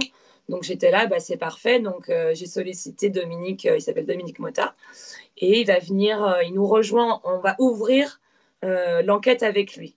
Comme ça, il va créer euh, la mélodie qu'il va ressentir euh, du lieu. Et puis on espère que ça va, bah, il va pouvoir aussi nous dire des choses parce que du coup, il est, il est médium, mais en, tout, enfin, en toute modestie, il, il me dit avant tout, je suis professeur de piano. Mais voilà, il est. C'est bien de s'ouvrir, de s'ouvrir des nouvelles expériences. Sans faire une parenthèse, t'as dit que tu avais une boutique à Angers. Elle est où pour nos amis d'Angers qui voudraient venir acheter quelque chose chez vous? Alors, elle, est- elle se trouve aux deux impasse Saint-Julien. C'est juste à côté de l'Arlequin, qui est une boutique très ancienne et très belle à Angers. Et voilà, elle s'appelle l'Esprit du Chaudron et euh, c'est notre petite boutique. Et on en a même une deuxième à Paris, au 21 rue Rodier aussi. On va trouver de la sauce chez toi? Absolument. Ouais, c'est bien parce qu'en France, c'est compliqué. que. hein. C'est non, mais c'est compliqué, notamment d'avoir de la sauge en France, c'est pas toujours évident. J'en ai Alors- plusieurs même, j'en ai pas qu'une. Enfin, il y en a Ah oui, a- différentes. en- c'est ici, euh, ils connaissent ça, la sauge, les foins d'odeur, etc. Ils maîtrisent le sujet. Exactement. Mais euh, je voudrais euh, vous demander à tous les deux comment, et c'est une question de toute façon qu'on nous aurait posée, mais comment vous maîtrisez votre peur? Comment vous vous protégez aussi? C'est la même question un petit peu. Alors déjà, il faut savoir que depuis qu'on fait The Believer, alors déjà, moi, jamais, j'ai jamais aimé les films d'horreur. J'ai jamais vu euh, Carrie, Chucky ou je sais pas, euh, tout ce que tu veux. Ça, je n'ai jamais regardé. Euh, genre, mon maximum, c'était Scream. Mmh. mais aujourd'hui, on, on ira encore moins là-dedans. C'est pas qu'on s'interdit, mais on évite de se nourrir d'images euh, horrifiques euh, à base euh, de démons ou quoi que ce soit, parce que ça, ça pourrait nourrir notre mental et déjà nous conditionner à se dire ah il va y avoir ça au, prochain couloir. Donc déjà on, évite de se nourrir de, telles images pour ne pas alimenter notre peur. Ça a du mhm. sens Enfin oui, vous voyez ce que je veux dire? Oui, oui, tout à fait. Tout à fait. Euh, c'est pour éviter ce qu'on appelle la prophétie autoréalisatrice, j'allais dire. Oh, c'est joliment dit. N'est-ce pas? Mais et, vous faites des prières de protection ou tu fais brûler de l'encens? Oui, Vous faites quoi? Par rapport à la protection, euh, on a, on travaille avec des chamans euh, euh, qui vont nous faire des talismans. Ils nous ont fait des sprays de protection, des huiles d'onction magique de protection. Ensuite, on a nos guides également. Ça pas Oui, ça par exemple, euh, ça c'est un des leurs qui m'ont offert, euh, qui est vraiment spécialement fait uniquement pour moi. C'est voilà. Donc ça, je l'ai tout le temps. Ensuite, bah, il y a notre conditionnement aussi. on a appris, on sait que voilà, de toute façon, euh, on sait qu'on va pas voir un truc horrible, donc euh, on s'est calmé. Si je pense, alors bon, c'est peut-être personnel, mais je pense que Jonathan est d'accord là-dessus. Mais peut-être qu'on se faisait plus de peur au tout début parce qu'on s'imaginait tout et n'importe quoi. Et aujourd'hui, on est plus serein parce qu'on sait que, voilà, euh, on ne va pas non plus mourir en allant enquêter. Oui, non, mais c'est oui, en fait, c'est que faut, faut se dire que quand on fait une enquête paranormale, euh, c'est pas Conjuring, quoi. C'est c'est il y, a, il y a des lieux très très intenses hein, où, euh, où ça pourrait s'en approcher, mais, mais voilà, on est très loin de, de ce que le, le cinéma et, et, euh, et d'autres formes d'art peuvent donner comme image au paranormal. Il faut, mmh. enfin, je veux dire, il faut, il faut rester zen tu, tu, tu, joues pas ta vie. Tu peux, tu peux jouer ta santé, c'est certain. Tu peux jouer ta santé avec le paranormal. oui, je dois préciser, Jonathan, que toi, tu as vécu une expérience un petit peu d'incorporation aussi. Tu as été embêté par une entité à un moment. Ouais. Non, non, clairement. Donc, oui, tu, tu, peux vraiment jouer ta santé physique et mentale avec le paranormal si tu fais pas attention. Mais voilà, tu, tu, ne peux pas en mourir. Enfin, voilà, il faut, il, faut, il faut quand même rester zen et que, et que dans la majorité des cas, euh, c'est des choses positives qu'on rencontre euh, dans, dans, le paranormal. Parce qu'on travaille vers la lumière. Voilà. Oui. Ça, c'est ce que je trouve très lumineux chez vous. C'est aussi pour ça que j'aime bien être avec vous. Euh, vous avez, en plus, euh, c'est à peu près la même différence, j'allais dire, entre l'hypnose de spectacle et l'hypnose réelle euh, quand elle est thérapeutique, où il n'y a, a, pas besoin d'avoir d'un gros show spectaculaire. Euh, dire, on va pas avoir passé un ectoplasme en chamallow, hein, vous voyez ce que je veux dire. C'est quand même assez rare. euh, globalement, pardon? C'est encore euh, très rare. Hein. Je, n'ai pas vu de chamallow géant. oui, c'est pour préciser tout le monde ni de cerbère envahissant le monde. Oui, voilà. Ils sont mignons, remarque, ils sont plus petits dans ils sont petits, là, ils sont Il y a des, ça sent le gadget euh, vendu derrière.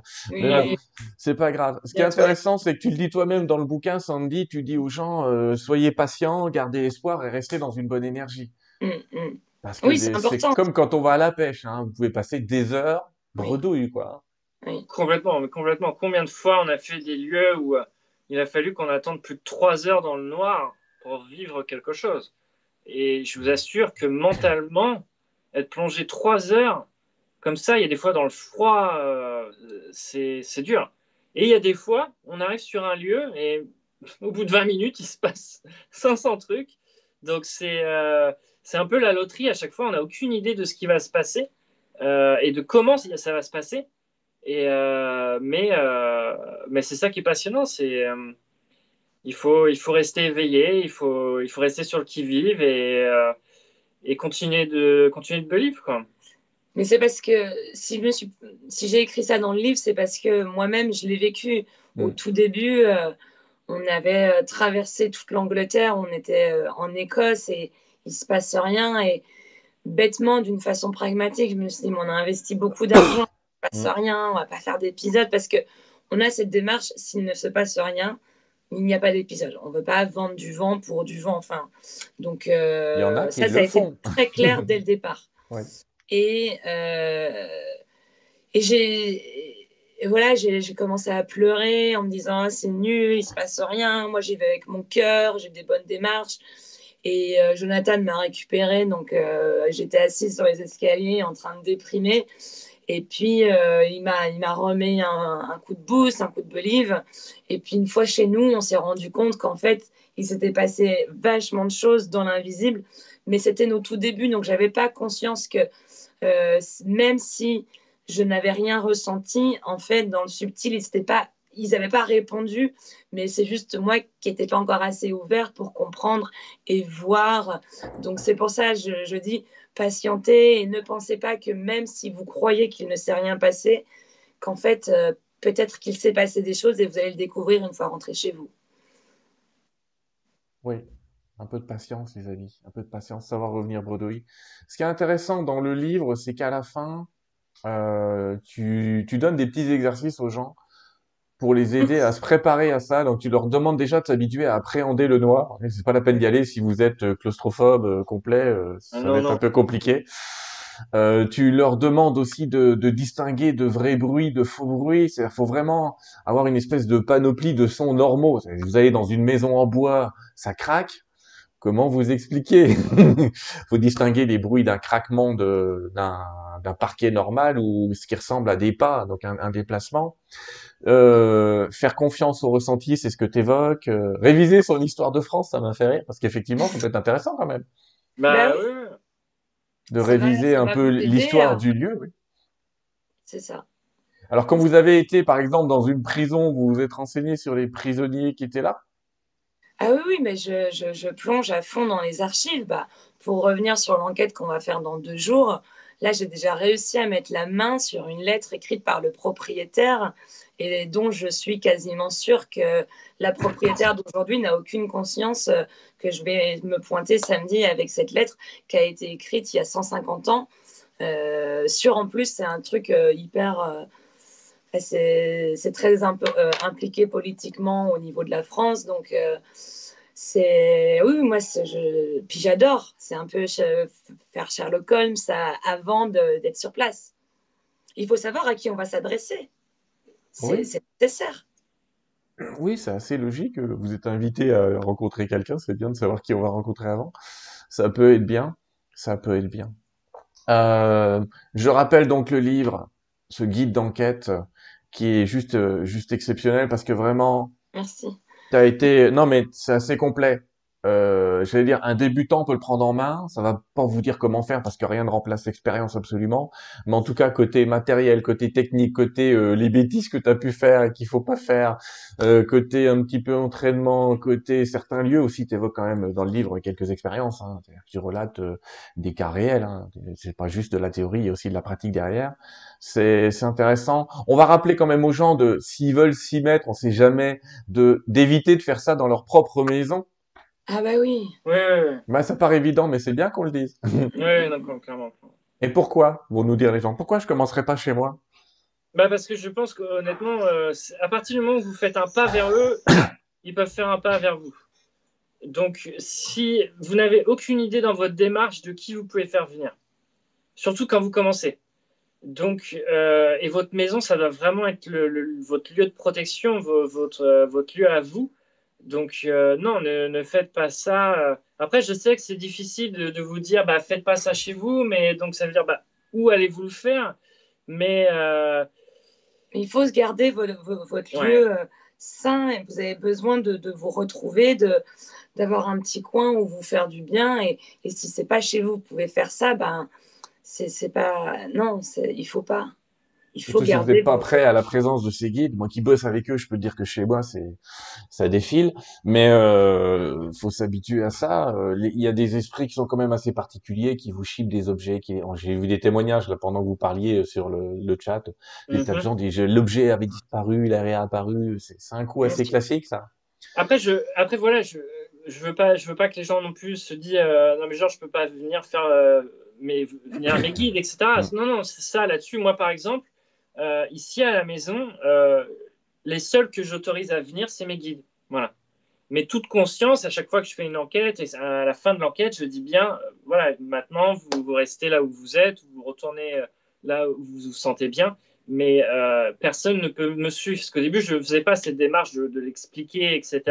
Et combien de fois certains sont venus euh, chez nous Souvent quand on est rentré d'Angleterre, d'ailleurs. Et, euh, mais par contre, voilà, à ceux à qui je laisse ouvert ma porte, ce sont ceux qui sont ma famille proche, des gens de ma famille proche qui sont décédés, ou mes guides. Voilà. Mais sinon, je, je ne fais pas, jamais je ne ferai une expérience avec la porte grande ouverte les guides, les anges, les maîtres d'ascension, vous risquez pas grand-chose, mais les, ce qu'on appelle les défunts, de manière générale, sont un petit peu entre deux mondes, n'ont pas exactement, j'allais dire parfois même le mode d'emploi de là où ils sont. Oui, voilà. Est-ce qu'il y a une question qu'on nous a posée? On va passer aux questions, si vous voulez bien, Sandy et Jonathan. Une question qu'on nous... Alors, si vous voulez poser des questions, les amis, vous mettez deux points d'interrogation, vous écrivez votre question et vous terminez avec deux points d'interrogation parce qu'il y a tellement de défilés dans le, dans le chat que je les reconnais pas. Mais une des questions qui a été posée et que j'ai un petit peu lu en même temps, c'était est-ce que vous aidez des entités à passer de l'autre côté ou est-ce que vous repartez en les laissant là où elles sont? Euh, Oui, oui, on, le fait euh, si si c'est nécessaire, si on ressent le besoin. Et euh, aussi, par, pardon, euh, notamment en Angleterre, euh, pour le coup, c'est presque qu'il faut l'autorisation des propriétaires. Parce que certains propriétaires veulent pas. Veulent pas qu'on enlève l'entité qui est là, c'est ça? Oui. Ah, excusez-moi, c'est mon fantôme. Les gens ils viennent parce que j'ai un fantôme. Vous n'allez pas me le virer Ben oui, oui, oui, oui, bien sûr. Mais en tout cas, on a toujours la démarche de, à chaque fois qu'une entité nous a fait comprendre euh, j'ai besoin d'aide, on le fait. Est-ce que d'un pays à l'autre, vous voyez vraiment une, vraie différence sur l'accueil de ces entités?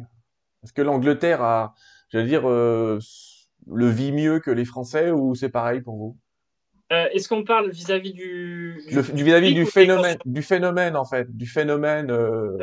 est-ce que est-ce qu'ils ont, c'est traditionnel, ça les dérange pas? Je sais que dans la culture africaine, vivre avec ses défunts et les ancêtres, tout le monde trouve ça naturel. Ah oui, mais en Angleterre, ils sont beaucoup plus ouverts au phénomène. Il y a, après, il, reste des gens à qui ça ne va pas parler, mais c'est beaucoup plus facile d'en parler. De, euh, de, naissent, tout, tout est facile en Angleterre par rapport en, au paranormal. En Angleterre, ils naissent tous avec ça. Je veux dire, ça fait partie du folklore. Monde a une histoire de fantômes. Euh.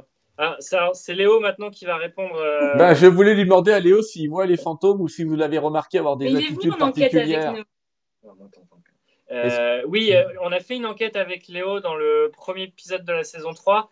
Et oui, c'était superbe parce qu'il a, il a eu vraiment cette capacité de détecter. On a, il, a, il, a, été un super enquêteur. mais après, malheureusement, on ne peut pas toujours emmener Léo avec nous parce que Léo, c'est un vrai petit curieux. Et non, honnêtement, la majorité des lieux où on va ne sont pas forcément ultra sécurisés, ou enfin, il y, a toujours des parties un peu abandonnées. Ou, bon, ça serait dangereux pour Léo. Donc, on a eu un jour un lieu où le lieu était vraiment clos à partir du moment où les portes étaient fermées. Voilà, on savait que Léo pourrait pas s'échapper et qu'il n'y aurait pas de risque pour lui. Et du coup, on en a tout de suite profité. Et euh, c'était un lieu qui s'appelait le Val de Consolation, euh, qui est le premier épisode de la saison 3. Et, c'était superbe d'enquêter avec lui. Et on a des, phénomènes que j'invite euh, les gens à, découvrir qui, qui, étaient vraiment cool. Elle a un beau portail, le Val de Consolation. le portail d'entrée magnifique. Oui, oui, euh, vous rencontrez aussi des lieux magnifiques. Il hein. faut dire que quand même, quand on regarde euh, le décor est aussi intéressant. Hein, les lieux sont chargés d'histoire. Bon, je répète pour ceux qui veulent vous voir, avant que je reprenne les questions, que vous avez le site whatisthebeliever.com, .com. Et puis on peut vous voir sur InRes TV, on peut vous voir en VOD sur Vimeo, on peut aller sur votre site euh, euh acheter, enfin acheter, louer bah, ils sont disponibles aussi à l'achat si les gens le veulent, mais de toute façon, à partir du moment où vous passez sur le site, les gens trouveront les liens pour partout où vous pouvez regarder The Believers. en tout cas, je vous y engage. C'est très intéressant. Et pour une fois, ça parle français avec un doublage qui est en français. Vous voyez ce que je veux dire? Parce que des fois, le doublage des séries américaines, c'est un, un, peu bizarre.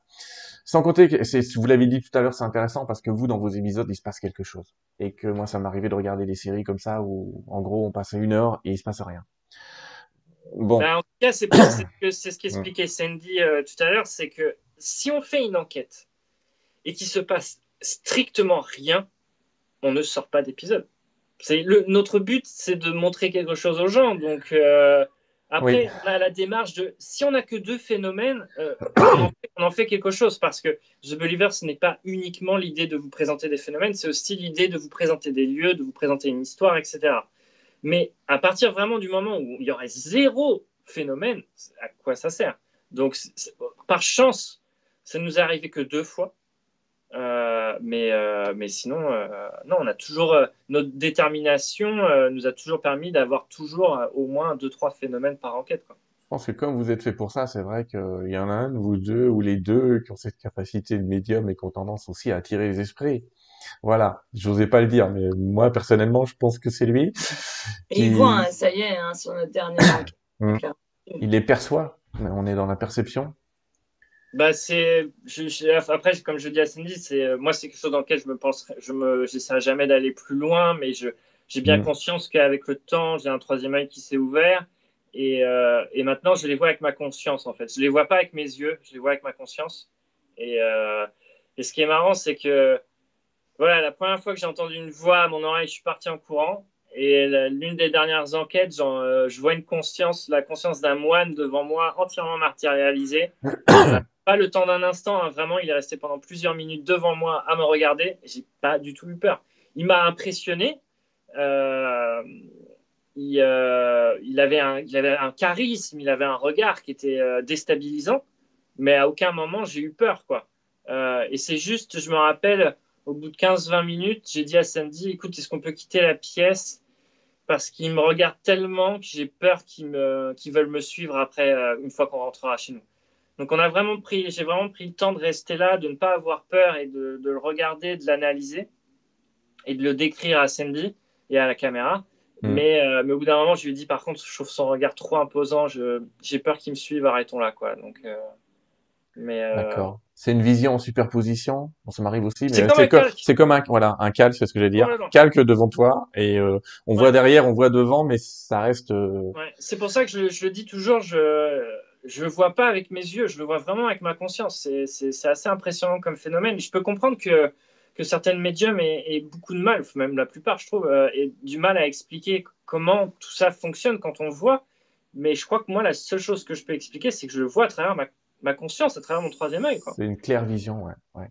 Alors, je vais essayer de généraliser les questions, les, les amis, pour pas rentrer dans les cas particuliers. Donc, euh, voilà, on va essayer de généraliser, mais quelqu'un, sa fille qui est chez un, dans une propriété dont l'ancienne personne est décédée, et visiblement elle se sent pas mal, elle se sent assez mal, je veux dire, elle a des vertiges et des sensations, qu'est-ce que vous pourriez lui conseiller? Eh ben déjà, euh, euh, elle peut faire venir un géobiologue pour voir est-ce qu'il y a des problèmes au niveau tellurique, etc. Est-ce que les énergies circulent dans le bon sens? Euh, ensuite, euh, peut-être nettoyer l'aura de sa fille avec de l'eau de Floride. Mm. Euh, on peut également le faire à la sauge, enfin faire une bonne purification, un petit bain céleste. un bain céleste, c'est quoi? Eh ben, ça va être, on va mettre du gros sel, des huiles, quelques gouttes d'huile essentielle de lavande, et puis on va se plonger dans le bain, et puis on va essayer, on va vraiment visualiser que entre guillemets toute la crasse euh, s'en aille et euh, se, détendre et vraiment essayer de, de souffler et, euh, et après de, de, bien se nettoyer et ça, ça va déjà pouvoir nous apaiser un peu. Mm. On a des gens qui nous décrivent des phénomènes de, dits de poltergeist, c'est-à-dire qui vont jusqu'à, il n'y a pas que les murs qui tapent, mais il y a aussi des, des coups de griffe ou des choses comme ça. Ça vous arrive de vous faire agresser par une entité? Une fois, euh, mais bon, dans, pour le coup, j'ai tout de suite compris parce que j'ai appelé une amie médium euh, pour lui dire voilà ce qui se passe. Mmh. Et elle s'est tout de suite connectée. Et, euh, et, en fait, bon, pour le coup, c'était un, un, ami à moi qui était décédé il y a plusieurs années. Et, il est venu. apparemment, ça faisait pas mal de temps qu'il essayait de me faire passer un message et il n'y arrivait pas. Et du coup, il est passé sur euh, un coup de, sur des griffes pour euh, vraiment me, réveiller, me dire je suis là et il avait besoin de monter et du coup on a fait tout un pro. Euh, il y a des protocoles, oui, il y a des protocoles. C'est pareil aussi, les amis, ces protocoles, faut les maîtriser un minimum. Faut pas faire n'importe quoi, parce que des fois, on a plutôt tendance à, si on le fait mal, on peut ancrer l'esprit plutôt que de Ça a été la première fois. Mmh. Ouais, ouais, c'était super, super beau parce que moi, je voyais tout. Euh, et c'était superbe, c'était superbe, c'était très, euh, très philosophique, très spirituel, euh, beaucoup de lumière. C'était super beau de, de voir l'ami de Sandy nous remercier. c'est ce qu'il faut comprendre, il n'y a pas que de la peur, il y a aussi beaucoup d'amour dans ce genre de fait. Honnêtement, c'est majoritairement que de l'amour. Hein. C'est exactement pour ça qu'on a fait The Believers, parce que alors, en France, le paranormal a une telle étiquette noire. Hmm. Forcément, on va parler des démons, etc. Euh, nous, on avait envie de montrer que, en fait, euh, le, monde invisible peut nous apporter des belles choses, peut, vraiment être beau, peut nous apporter de l'amour, peut aider des gens. Et c'est vraiment pour ça qu'on se bat pour faire vivre The Believers pour, euh, et, de travailler dans la lumière. C'est pour justement gommer toute cette mauvaise image et montrer qu'en fait, il y a du positif. Mais c'est pour, pour, pour donner à quel point, c'est que quand Sandy a reçu la griffure qu'elle a eue, elle n'était pas euh, négative. C'était parce que l'entité n'arrivait pas à, se faire voir ou ressentir de Sandy qu'à un mm. moment, il est passé à ce stade-là. Et du coup, bah oui, Sandy s'est arrêtée qu'est-ce que c'est cette griffure? Et, là, elle s'est posé des questions et elle arrivait jusqu'à comprendre que c'était lié à son ami. Mm. Donc, même à travers une marque sur le corps qui peut paraître faire peur ou un acte d'agression, ce n'en est pas un. C'est qu'il y a des fois, bah, c'est le dernier recours qu'il en reste pour leur dire Hé les gars, je suis là. quoi. Euh, donc, euh, mais moi, j'en ai une. J'en ai une à nouveau, je peux pas, je, je peux pas l'interpréter. Euh, je sais pas si elle est négative ou positive, mais j'ai eu une balafre sur le torse. genre, je saignais quoi. Je, en fait, on était au château de Fougeray, on était en train de manger à l'extérieur, et je ressens que mon torse brûle, mais vraiment de façon infernale. Et du coup, je me, je me lève euh, je m'éloigne des gens pour euh, soulever mon t-shirt et voir ce que, ce que j'ai euh, sur le torse, quoi. Et je me rends compte que j'ai une balafre qui, qui, vraiment qui, qui, descend de là à là, vraiment rouge sang, vif. Et j'ai jamais su l'expliquer pourquoi. Mais c'est une des, des, marques les plus impressionnantes que j'ai eues. J'en ai eu plein d'autres après, mais plus légères. mais celle-là, ça fait blessure de guerre. Hein. Ouais, mais celle-là, j'étais là qu'est-ce que vous voulez me dire? Parce que là, c'est euh, vous y êtes allé euh, pas de main morte, quoi. Des fois, on n'a pas, des fois, on n'a pas les réponses. Hein, mais... Non, non, non, non, non. On n'aura jamais toutes les réponses. On nous demande quel genre d'esprit ont accès, ont accès à la matière et comment font-ils. Là, c'est pareil. On ne sait pas forcément répondre à cette question. Ce serait, ce serait très prétentieux de notre part de dire qu'on a la réponse. Ça fait partie des choses sur lesquelles on travaille. Je dois avouer que pour connaître ce métier, ce métier entre guillemets, ce, domaine depuis longtemps, chacun a un petit peu sa théorie, mais il n'y a pas vraiment de vraie réponse sur ce sujet-là. On peut pas en faire. Euh, je généralise encore une fois les questions, les amis. Euh, quelqu'un demande à un proche qui a disparu il y a pas longtemps, elle essaye de demander à la personne un contact ou un signe. Elle vous demande si vous trouvez bien ou non de, demander des signes aux entités. Euh, je dirais, moi, tu, tu, tu diras samedi. Moi, je dirais juste, ne, quand une personne décède, ne demandez pas trop, pas tout de suite. Je suis d'accord avec elle, elle, elle a des choses déjà à faire de son côté. Donc, attendez peut-être deux semaines au moins avant de, parce qu'elle a déjà son propre travail à faire. Donc même si c'est un parent hein, qui voilà quelque chose où vous avez tout de suite besoin, attendez au moins deux semaines parce que souvent ils peuvent avoir beaucoup de démarches à faire eux-mêmes. Euh, mais au bout de deux semaines, vous pouvez. Moi, quand ma grand-mère est décédée, euh, c'est un mois après que je l'ai vue et qu'elle m'a dit euh, des choses et qu'elle m'a fait comprendre que tout allait bien. Donc un mois après. Disparu, réapparu. Et toi, Sandy, t'en penses quoi? Euh, bah, moi, pour le coup, je... c'est différent. Euh, moi, j'aurais plus tendance à dire que dans la semaine qui suit, là, pour, euh, pour l'esprit, ça peut être plus facile de, de, venir pour dire au revoir. Mais ensuite, qu'il faut attendre au moins six mois avant d'aller voir, d'aller consulter un médium, etc., pour avoir des messages. Après, avant de demander un signe ou quoi que ce soit, il n'empêche que dans les, dans les, semaines qui suivent, etc., euh, si vous voulez leur parler, leur apporter de l'amour, de la lumière, faites-le, parlez-le avec leur cœur, ça arrivera à destination, mais euh, évitez de trop pleurer cette personne, parce que là, pour le coup, vous risquez de la retenir. Oui. Alors, je vais donner mon opinion à moi, comme ça, on sera tranquille, on aura trois opinions différentes comme ça. Euh, alors, il y a un cas de ce matin qui est un peu particulier. Moi, généralement, je conseille aux gens d'attendre trois mois avant le moindre contact. C'est aussi ce que dit Geneviève Delpech, qui est médium. Mm. Souvent, euh, alors elle les voit aussi, elle les entend à côté. Euh, c'est souvent au bout de trois mois qu'elle les voit. Quand Jonathan tout à l'heure parlait de démarche de l'autre côté, euh, c'est pas de la paperasse, les amis. hein. C'est plutôt une réintégration des énergies, des corps, des mémoires. Il y a tout un tas de choses qui se passent de l'autre côté. Euh, il y a des cas exceptionnels. Oui, par exemple, ce matin, j'étais avec une dame, son mari euh, s'est suicidé hier. Et elle voulait, enfin voilà, je, l'entité m'a contacté pour me dire qu'elle n'était pas. Mais ce que je veux dire, c'est que c'est exceptionnel. Je suis d'accord avec toi, Sandy. Si l'entité veut vous contacter, qu'elle vous contacte au début, ok. J'allais presque dire si c'est elle qui fait la démarche vers vous, pourquoi pas. Mais Oui, évitez de faire la démarche vers elle. Tu vois, quand ça vient du haut vers le bas, si je puis dire, euh, pourquoi pas Et on a discuté avec l'entité qui a expliqué euh, deux trois trucs. Mais après, on la laisse partir. Il faut pas essayer de multiplier le contact au début parce que c'est vrai que ça ça crée des encres énergétiques qui font qu'ils restent un petit peu collés autour de la Terre. Finalement, j'allais dire, vous allez fantomiser quelqu'un qui devait partir normalement. Mm, Donc il y a mm, cette phrase qui dit laisser les morts enterrer les morts, qui signifie autre chose, mais qui globalement invite quand même à laisser un temps et un délai. Et comme tu le disais, Sandy, les prières sont toujours entendues de l'autre côté. Et j'insiste sur le mot toujours, même si vous avez l'impression que ça répond pas à votre demande, c'est quand même entendu. Et vous pouvez Ouais, ouais, prier clairement. les guides et les anges pour venir chercher euh, des entités. Je sais pas quel protocole vous utilisez, souvent c'est eux que j'appelle. Bon, tout ça pour dire, allez, on a une moyenne de trois mois, Sandy dit six, euh, Jonathan et lui, Moi, je dirais, moi, je dirais un mois. Moi, je dirais un mois. Allez, on se le met à 4 et on n'en parle plus. Allez, Patience. on on se fait une moyenne à 4 et on n'en parle plus. Attendez, parce que il y a plein de questions, j'essaye de voir. Euh... Est-ce que vous avez déjà utilisé le Ouija? Non. Non. Par Non, politique, parce euh, euh, parce qu'on essaye quand même d'avancer dans nos démarches et je pense qu'il n'y a rien à faire avec le Ouija scientifiquement. c'est compliqué. Euh, c'est quelque chose qu'on pourra toujours remettre en question.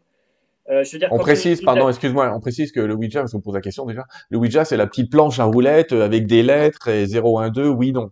Pardon, excuse-moi. En fait, si vous voulez, enfin, si tu veux, pour le, le, tout ce qui a été fait à la belle époque, euh, faire tourner les tables, le guéridon, etc., pour moi, je ne vois pas comment on peut faire évoluer les mentalités et euh, la science et le lien entre le paranormal avec tout ça. Je ne vois pas comment tu vas convaincre les gens avec un guéridon qui est en train de tourner. Donc, je ne critique pas du tout les gens qui le font. Je- chacun a sa démarche et sa façon de faire. Je nous, c'est pas notre protocole.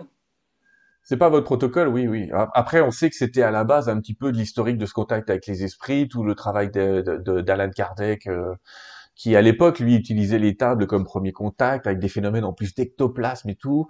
Mais effectivement, dans le côté preuve, c'est tellement manipulé et manipulable C'est ça. Que c'est pas super fiable. En fait, c'est juste qu'à un moment, il faut évoluer. Je veux dire, tout, ce- tout ce qu'on fait à Alan Kardec, Pierre Marion, toutes Mm. leurs démarches qu'on fait, ils, ont été pionniers. Donc, c'est génial. Au début, ils n'avaient pas d'IMF ou de Kinect. Donc, ils utilisaient juste une table. C'est complètement normal. Mais c'est juste que là, aujourd'hui, on est, en, voilà, on, on est au 21e siècle et il faut, euh, il faut évoluer. Il faut évoluer avec la science, etc.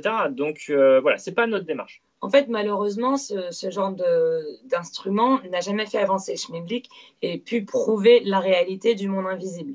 Parce qu'il y avait tellement de personnes qui faisaient les choses, qui trichaient. Ça au contraire euh, porté préjudice, un énorme préjudice à tout ça. Et c'est pour ça que de capitale du paranormal, euh, la France, eh ben, elle a complètement disparu et, et s'est complètement détachée de ça. Donc nous, on tente de montrer la réalité du monde invisible. Donc on ne peut pas le faire avec quelque chose où on va dire non mais ils ont féqué, c'est eux qui poussent. Donc il faut qu'on utilise des, des- des moyens qui sont irréfutables. Alors vous allez me dire oui, bah, c'est monté, c'est en post-production, ça va se passer.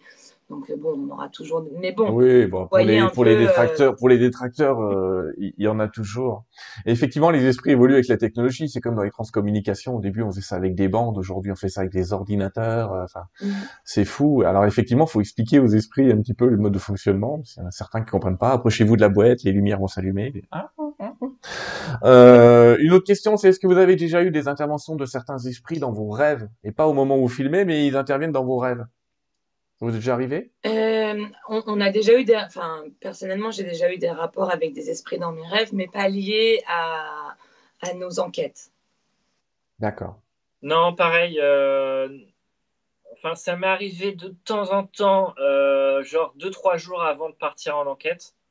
de, de, rêver du lieu et d'une conscience qui est là-bas. Mais ça reste quand même assez rare. Je, je pense au, au, début, quand on partait beaucoup en Angleterre, ça m'arrivait souvent, deux, trois jours avant de partir. mais sinon, c'est plus des choses qui se passent avec mes guides spirituels, etc. D'accord. Ok. Ma Geneviève Delpech qui nous fait un coucou, qui vous fait un coucou aussi. Euh, euh, merci, je, je, lui fais un gros bisou aussi. Une, une question euh, un petit peu un petit peu différente, qui est de vous dire, est-ce que vous avez déjà eu des contacts avec des entités qui n'étaient pas des décédés, mais des anges ou des autres types d'entités que des décédés? Malheureusement, si c'est le cas, on n'avait pas, enfin, je n'en avais pas conscience. En dehors de mes guides, euh, non, je, on n'en aurait pas eu conscience. C'est possible que ça soit arrivé, hein, mais. D'accord. Je pense que oui, c'est, moi je classerais ça dans un autre phénomène. Hein, j'ai envie de mm. dire, c'est, peut-être. Euh... J'ai encore jamais vu des chasseurs d'anges. Oui. Chasseurs de fantômes, oui, mais chasseurs d'anges. Il y en a peut-être qui veulent créer le créneau, mais ce serait, euh, ce serait dommage. Euh, il y a des plusieurs questions qui tournent autour de oui mais un esprit qui doit aller vers la lumière il va vers la lumière pourquoi il est bloqué? Vous avez quoi comme théorie sur ces esprits bloqués? Je pense que c'est très varié. Je pense qu'il y a, il, y a, il peut exister des, sûrement des centaines de versions. Pourquoi une entité resterait bloquée? Euh, elle peut rester bloquée parce qu'elle n'a pas, encore conscience qu'elle est morte. Euh, elle peut rester bloquée parce qu'elle est encore attachée à quelque chose à un objet à une personne à un lieu. Elle n'a pas lâché euh, prise. Elle n'a pas lâché prise, euh, comme n'importe quelle personne pourrait le faire de son vivant. Donc, euh, c'est très varié. C'est très, varié. Il peut aussi, je ne sais pas, peut-être qu'une autre conscience peut bloquer une autre conscience. ça fait encore partie des choses où comment fonctionne ce monde-là. Et, c'est seulement quand on arrivera à vraiment comprendre tout ça qu'on pourra répondre de façon un peu plus claire à ce genre de questions c'est varié. On a aussi quelques réponses pour les amis qui se posent beaucoup de questions. Bah, replongez-vous justement dans le livre des esprits d'Alan Kardec. Il y a quand même, euh, il y a quand même quelques réponses à ces questions. on a aussi des entités qui peuvent rester coincées tout simplement parce que elles n'ont pas de religion, j'allais dire. Elles ne savent rien de ce qu'il y a dans l'après-vie. Leur seule attache possible, c'est la connaissance de la Terre. Mais il y a des centaines d'explications, les amis. Mais celles que vous avez données, c'est les majoritaires. Donc merci de l'avoir fait. Les explications majoritaires, c'est là. Il y a aussi évidemment les événements traumatiques. Oui, euh, bah, en fait, c'est euh, mm. souvent il y a ce genre de témoignage que après un accident, euh, quand la mort est instantanée, mm. c'est là où plus souvent une conscience aurait ce, moment de, rester bloqué pendant une certaine période, quoi. Avec le côté instantané et de je n'ai pas le temps de réaliser ce qui m'est arrivé, quoi. Oui. Sandy? Un autre type d'expérience ben Non, je suis d'accord. Euh, non, non, je, je ah, c'est bien que vous soyez d'accord. Les amis, vous savez quoi? On va terminer cette émission, même si on pourrait parler des heures. Je voulais vraiment vous remercier de d'avoir fait cet échange avec nous. Je réinvite les gens. Je vais vous laisser les mots de la fin tout à l'heure. Euh, après, euh, c'est vous qui faites le générique de fin en fait. Ah ouais?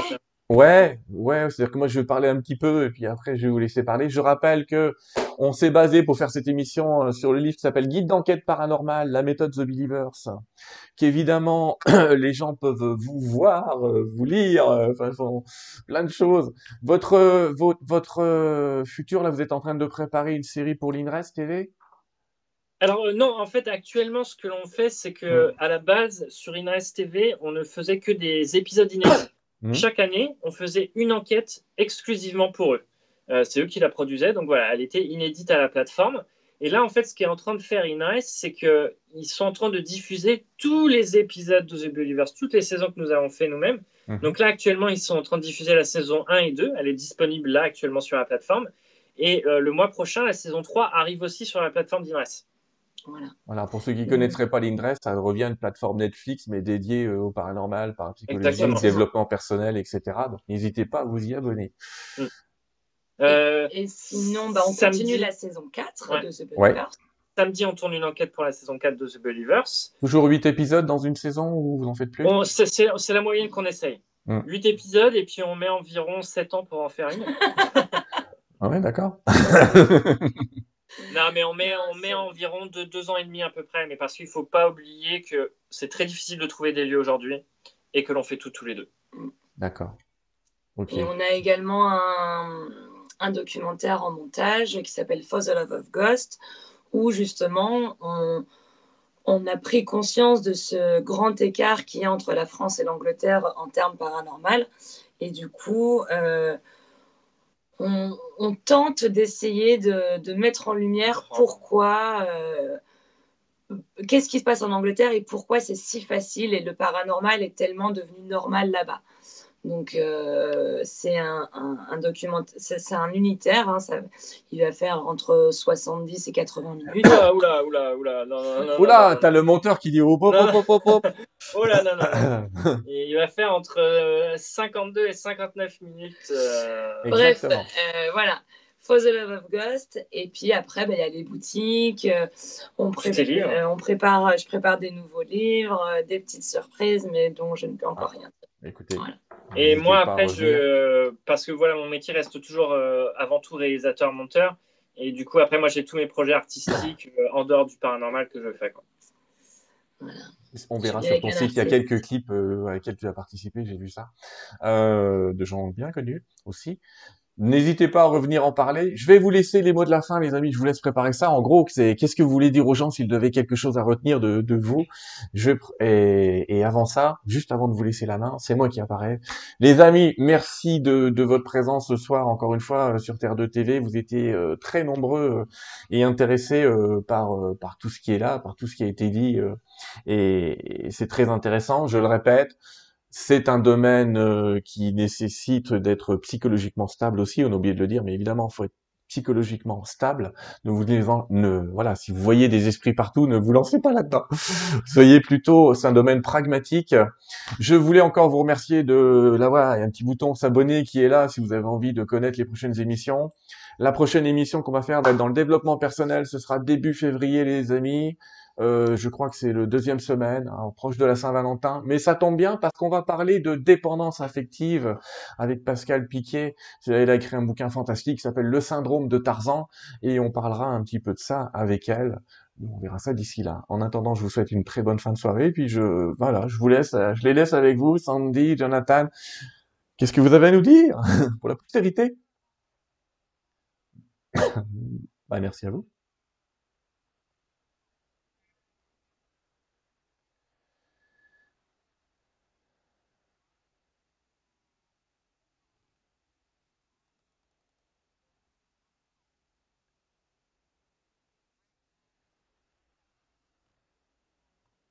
Attendez les amis, attendez, attendez, excusez-moi. Sandy, tu peux reparler? Je vous avais coupé le son, du coup ils t'ont pas entendu. Ah mon Dieu Oh le fou tu, peux nous redire ce que tu nous disais, pardon? Oui, euh, déjà. Je vais passer un orbe, mais je dis rien. Redis-moi-le. je tenais à remercier tout le monde de nous avoir écoutés et euh, j'espère que vous prendrez beaucoup de plaisir à découvrir The Believers, euh, que vous allez pouvoir vibrer et découvrir plein de belles choses et surtout la beauté du monde invisible et et vous vous éclatez en découvrant nos aventures. et euh, bah, moi, je partirais sur l'idée que euh, si vous voulez vous lancer dans The Believers, n'hésitez pas à quand même essayer de regarder la série dans, dans son ordre. Euh, je peux comprendre qu'on a envie de se dire, ah, j'ai envie de regarder des enquêtes plus récentes, mais The Believers, c'est aussi surtout la démarche de deux personnes qui n'ont rien à voir avec le paranormal et qui décident de se poser des questions. Et du coup, voilà, si vous, si vous découvrez The Believers à travers ce, prisme-là de, l'évolution à, travers le, à mettre des pieds dans le paranormal, je pense que ça vous donne une autre dimension qui est vachement intéressante. Euh, et puis, continuez à believe in believing. Et puis, il y a Léo aussi qui vous dit au revoir. Au revoir. au revoir, les amis, à bientôt. Bisous. Merci. Merci encore, Sylvain.